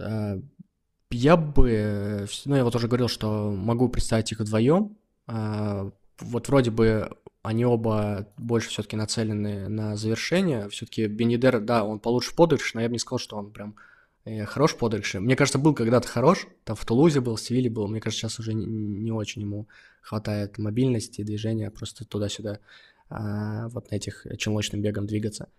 А, вот, но они могут вдвоем за счет забеганий как-то провоцировать, манипулировать линию, линии защиты. Вот. Э, ну, а так, да, Балагун по ходу сезона может его заменить. Меня смутило в первом матче, вот как Балагун вышел э, в основе против э, Ниццы, и как-то он очень мало как раз этих открываний давал. Не знаю, чем это связано, просто там Минамино постоянно дергал Данте, его вытягивал из линии защиты, вроде туда можно было забегать, но почему-то очень мало движения было от Балагуна. То есть, да, два пенальти нереализованных — это реально ужас, но вот цел... ладно бы, если бы он там приносил в целом пользу, но были вопросы по, по, по качеству игры, то есть не было вот этих забеганий. Я не знаю, в теории это может быть задание Хьютера, но оно очень странное тогда, потому что это фактически главный навык Балагуна, и как-то от него отказываться, тем более, когда есть именно от пространства, которое может атаковать. В общем, это странно было. Но на дистанции, да, конечно, э, даже в позиционных атаках это пригодится, потому что Балагун и при ограниченных пространствах может, может так открываться. То есть э, пользу он точно принесет. А если Бенидер будет в клубе, а не в тюрьме, то кто будет основным в большинстве матчей? Или ты все-таки настаиваешь на том, что они вместе будут и могут играть? Тогда, тогда просто кого-то надо не, убирать Головина или Минамино. Э, не настаиваю, вот мне кажется, да, тут э, много зависит от а, их формы, потому что а, от Головина и от Минамино, но в большей степени Минамино, я думаю, Головин точно будет играть. А, если, если они будут одновременно так много, вот как сейчас, и создавать и сами находить моменты, то есть э, выходить на ударную точку, логичнее все-таки с одним играть, потому что это и больше просто баланс при э, там, обороне, они более, э, более сильные в прессинге, что, кстати, важно для Хьютера. Головин и конечно, мобильнее, чем Беньедер и Балагон в, в прессинге. Вот. А, а если выбирать из двух, вот, допустим, если они будут в хорошей форме, то, ну вот по той форме, что в прошлом сезоне, э, я думаю, что Балагун может выжить Бенедера, потому что э, у Бенедера все больше вот таких нестабильных отрезков, а Балагун в целом должен вписаться, вот опять же, с этими все-таки открываниями в стиль Монако. Э, молод, за него заплатили большие деньги, то есть он может прям быть таким топ-бомбардиром, так что при прочих равных, наверное, Балагун может выжить Бенедера, даже без тюрьмы. Ну, хотелось бы, хотелось бы. Я желаю Балагуну удачи в Монако. Мне а он Бенедеру? симпатичен. Бен... Ты ну, хочешь, ладно, я пожелал то... Бенедеру удачи в тюрьме? Нет, нет, а просто по, по, по смыслу как бы не очень. Возможно, я этого не закладывал изначально. Э, ну, ну нет, э, я Бени, Бенидеру желаю правосудия. Вот так можно правильно сказать. Э, я, я в, в детали этого дела точно не погружался и не могу тут каких-то выводов делать и чего-то желать иного Бенидеру. Ладно, давай, наверное, выходить на финишную прямую, как я иногда говорю в своих стримах мы уже очень долго говорим, у нас еще остались темы, но я предлагаю сузить круг этих тем до всего лишь одной и сделать вот эту вот тему последней, но предварительно ее можно выбрать. Итак, у нас среди претендентов на этот статус есть Стар Далера Кузяева э, в Гавре, у нас есть э, Леон, Ланс и Ницца. Э, все интересные по-своему команды, кто-то своим развитием, кто-то своим упадком. Вот э, я предоставлю этот выбор э, тебе. Что тебе кажется наиболее важным из альтернатив? А, блин, ну мне, мне конкретно кажется, что важнее а, Ланс, но я не знаю, просто Если бы это было тестом, уже просто... Если бы это было тестом, то ты прошел. Но это не тест в любом случае было. И мне правда интересно, чтобы ты выбрал. Но мне кажется, Ланс это максимально в духе этого канала. Э, и это твоя первая ассоциация, так что давай про Ланс поговорим. И мне прямо жутко интересно, что не так с Лансом, потому что, да, э, потеряли некоторых лидеров, но структура, намерение, игра, кажется, кажется, не, я хотел сказать вообще все на месте, но точно не кардинально отличаются от э, прошлого сезона. Э, и, следовательно, интересно, почему кардинально отличаются результаты. Я напомню, сейчас Ланс в зоне вылета вообще находится. Ну вот э, конкретно сейчас уже нет, он в зоне стыков, но да, это все равно не да, да, да. вот после победы над Тулузой. А, да, у них осталась та, та же схема, осталась та же схема, из потерь только Сиков Фана и Лая Пенда, ну вот из таких серьезных потерь, то есть да, два лидера, один лучший бомбардир, другой ментальный лидер, мастер э, дальних ударов и в целом сильный полузащитник.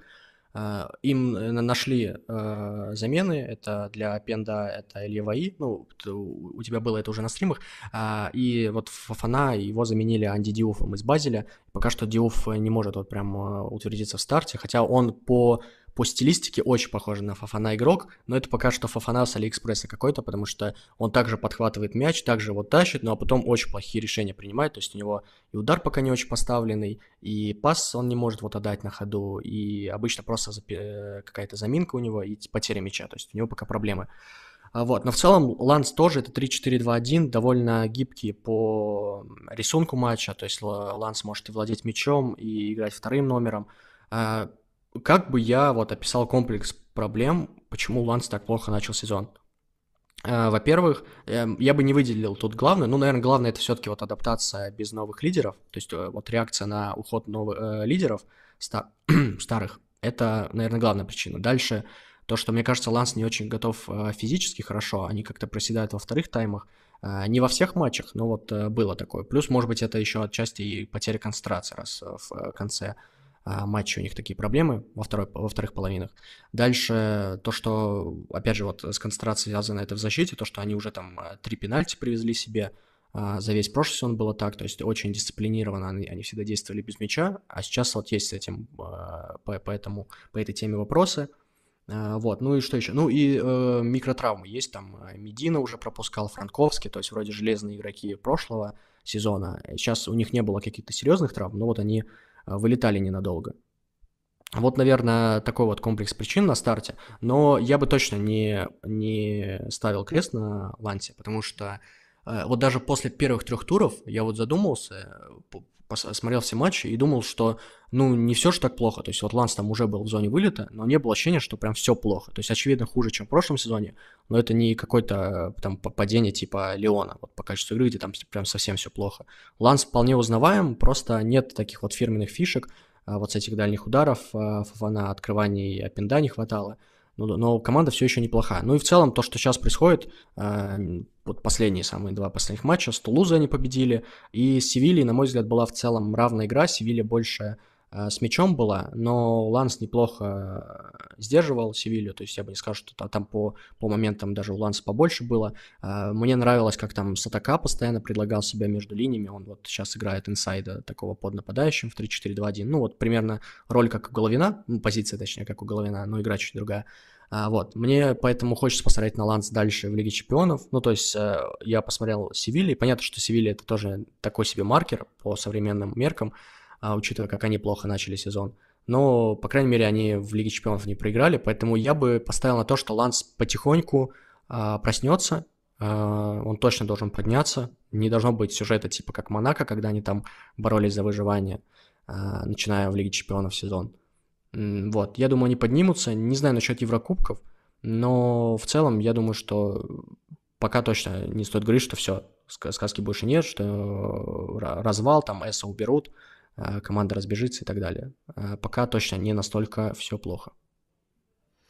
Смотри, мне кажется, неплохим маркером нашей оценки Лансу, именно качество игры Ланса, может быть ожидание от Ланса в Лиге Чемпионов. То есть там, во-первых, еще ничего не потеряно, один матч сыгран и ничья вполне нормальный результат. А во-вторых, э, группа достаточно ровная и для Ланса трудная. Но вот исходя из, той, из того качества игры, которое мы наблюдаем, это явно, конечно, не 16 место, это выше вопрос только насколько выше. Как ты думаешь, можно называть Ланс главным претендентом в этой э, группе на второе место? По зубам ли им это? Э, ну, я не смотрел Арсенал с ПСВ, но мне кажется, что Ланс э, вот может за счет гибкости сыграть с ПСВ более аккуратно и на контратаках ловить. Я думаю, что у ПСВ защита достаточно и, ну, короче, ее можно будет пройти вот за счет таких выпадов, там, за счет э, пасов между линий. С Севильей мы увидели, что можно играть и точно можно бороться у себя дома. Вот, ну, Арсенал, понятно, что тут, э, если хоть кто-то из э, этой тройки ПСВ, Севилья и Ланс возьмут хоть какие-то очки с Арсеналом, это, конечно, хороший бонус вот в борьбе за второе место. А, но мне нравится вот установка Франка Эса, вот то, что он перед Севильей сказал, что э, ребятам, что типа это, это будет тупо, если мы сейчас а, просто из-за плохих результатов на старте этого сезона поплывем и не сыграем в ЛЧ. Типа для вас это лучший момент жизни, и как-то тупо из-за того, что просто плохо начался сезон, э, расстроиться и не бороться в Лиге Чемпионов, поэтому просто нужно насладиться моментом. Я надеюсь, Ланс это как раз и сделает, эти шесть матчей, даже если на этом все и закончится, и даже там не будет Лиги Европы, просто нужно насладиться, не зря все это было в прошлом сезоне, и даже если там Ланс не, там, не, не будет бороться за Еврокубки снова, нужно просто наслаждаться и играть, э, стараться играть так, как было в прошлом сезоне. Про одного футболиста хочу спросить тебя отдельно. Я уверен, что тебя выбор этого футболиста удивит. Дело в том, что этим летом э, Ланс приобрел игрока из чемпионата Беларуси. Это узбекский центральный защитник э, Хусанов. Э, он один матч только сыграл. Ты, ты, ты его видел? У тебя есть впечатление или нет? Блин, грустно будет на этом стрим заканчивать, потому что матч с Мецом единственный, который я у Ланса не видел в этом сезоне. так что, а он как раз в этом матче играл. А, вот, а, так что вообще никакой информации о нем не могу дать. Я надеюсь, к следующему стриму он выйдет в каком-то из матчей, в ротации, и я этот матч посмотрю. А, да, я, я там за ним последил. Э, мне кажется, конечно, он, он вышел лево центрального играть, и он не левша, поэтому, конечно, это немножко противоестественно смотрелось на фоне Медины. А, но в целом, мне кажется, именно без мяча у него есть задатки для того, чтобы играть внешнего центрального защитника. А вот с мячом иногда было было забавно. Особенно даже меня позабавили не какие-то его там а, продвижения или, или движения. Меня позабавило, как он пытался бить поворотом. Я, я просто не смотрю чемпионат Беларуси, но вот из этих ударов, мне кажется, что если он вообще допускает такой удар, дальний удар, он там три удара нанес, два каких-то сумасшедших дальних и сумасшедших не по силе, а просто сумасшедших, э, решение было сумасшедшее. Э, я просто представляю, если он допускает теоретически, что такое может залететь, э, что какие же днища стоят ворот, воротах в э, чемпионате Беларуси. Это такой костный вывод, который можно сделать. Возможно, абсолютно неправильный, но эти удары были очень странными и запомнились, наверное, даже больше, чем любые другие его игровые действия. Но он, грубо говоря, бил с очень дальней дистанции, там 30 плюс метров, щечкой, то есть даже не на силу, а просто как будто он пас ворота отдает, и с, с, с такого расстояния это было очень забавно. А, и, пожалуй, пока, пока вытесняет все другие впечатления от него. А, ну что, очень плодотворно сегодня поговорили. Спасибо, мне, мне точно было интересно. Надеюсь, э, нашей аудитории э, тоже.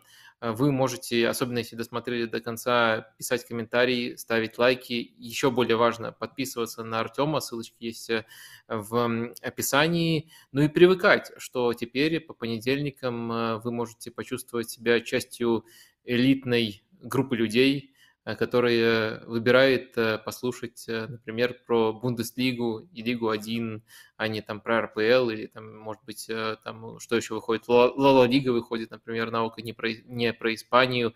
В общем, очень приятно, что вы с нами, и будет здорово, если, если вы запомните, что когда-то уже слушали вот что-то интересное в понедельник и будете регулярно присоединяться. Это, это всегда очень приятно. Отдельно персонально э, тебе, Артем, сейчас э, говорю э, спасибо за этот стрим. Мне кажется, он получился чуть более длинным, чем обычно, но содержательная часть того стоила. Спасибо большое за приглашение, Вадим. Реально, мне тоже очень было приятно пообщаться. И я очень рад обсуждать Лигу 1 и Бундеслигу с тобой. Абсолютно взаимно. В общем, увидимся в таком формате через неделю. Постараемся про Италию поговорить. Э, а еще в пятницу тоже по традиции увидимся. Но на сегодня на этом прощаюсь. Пока-пока.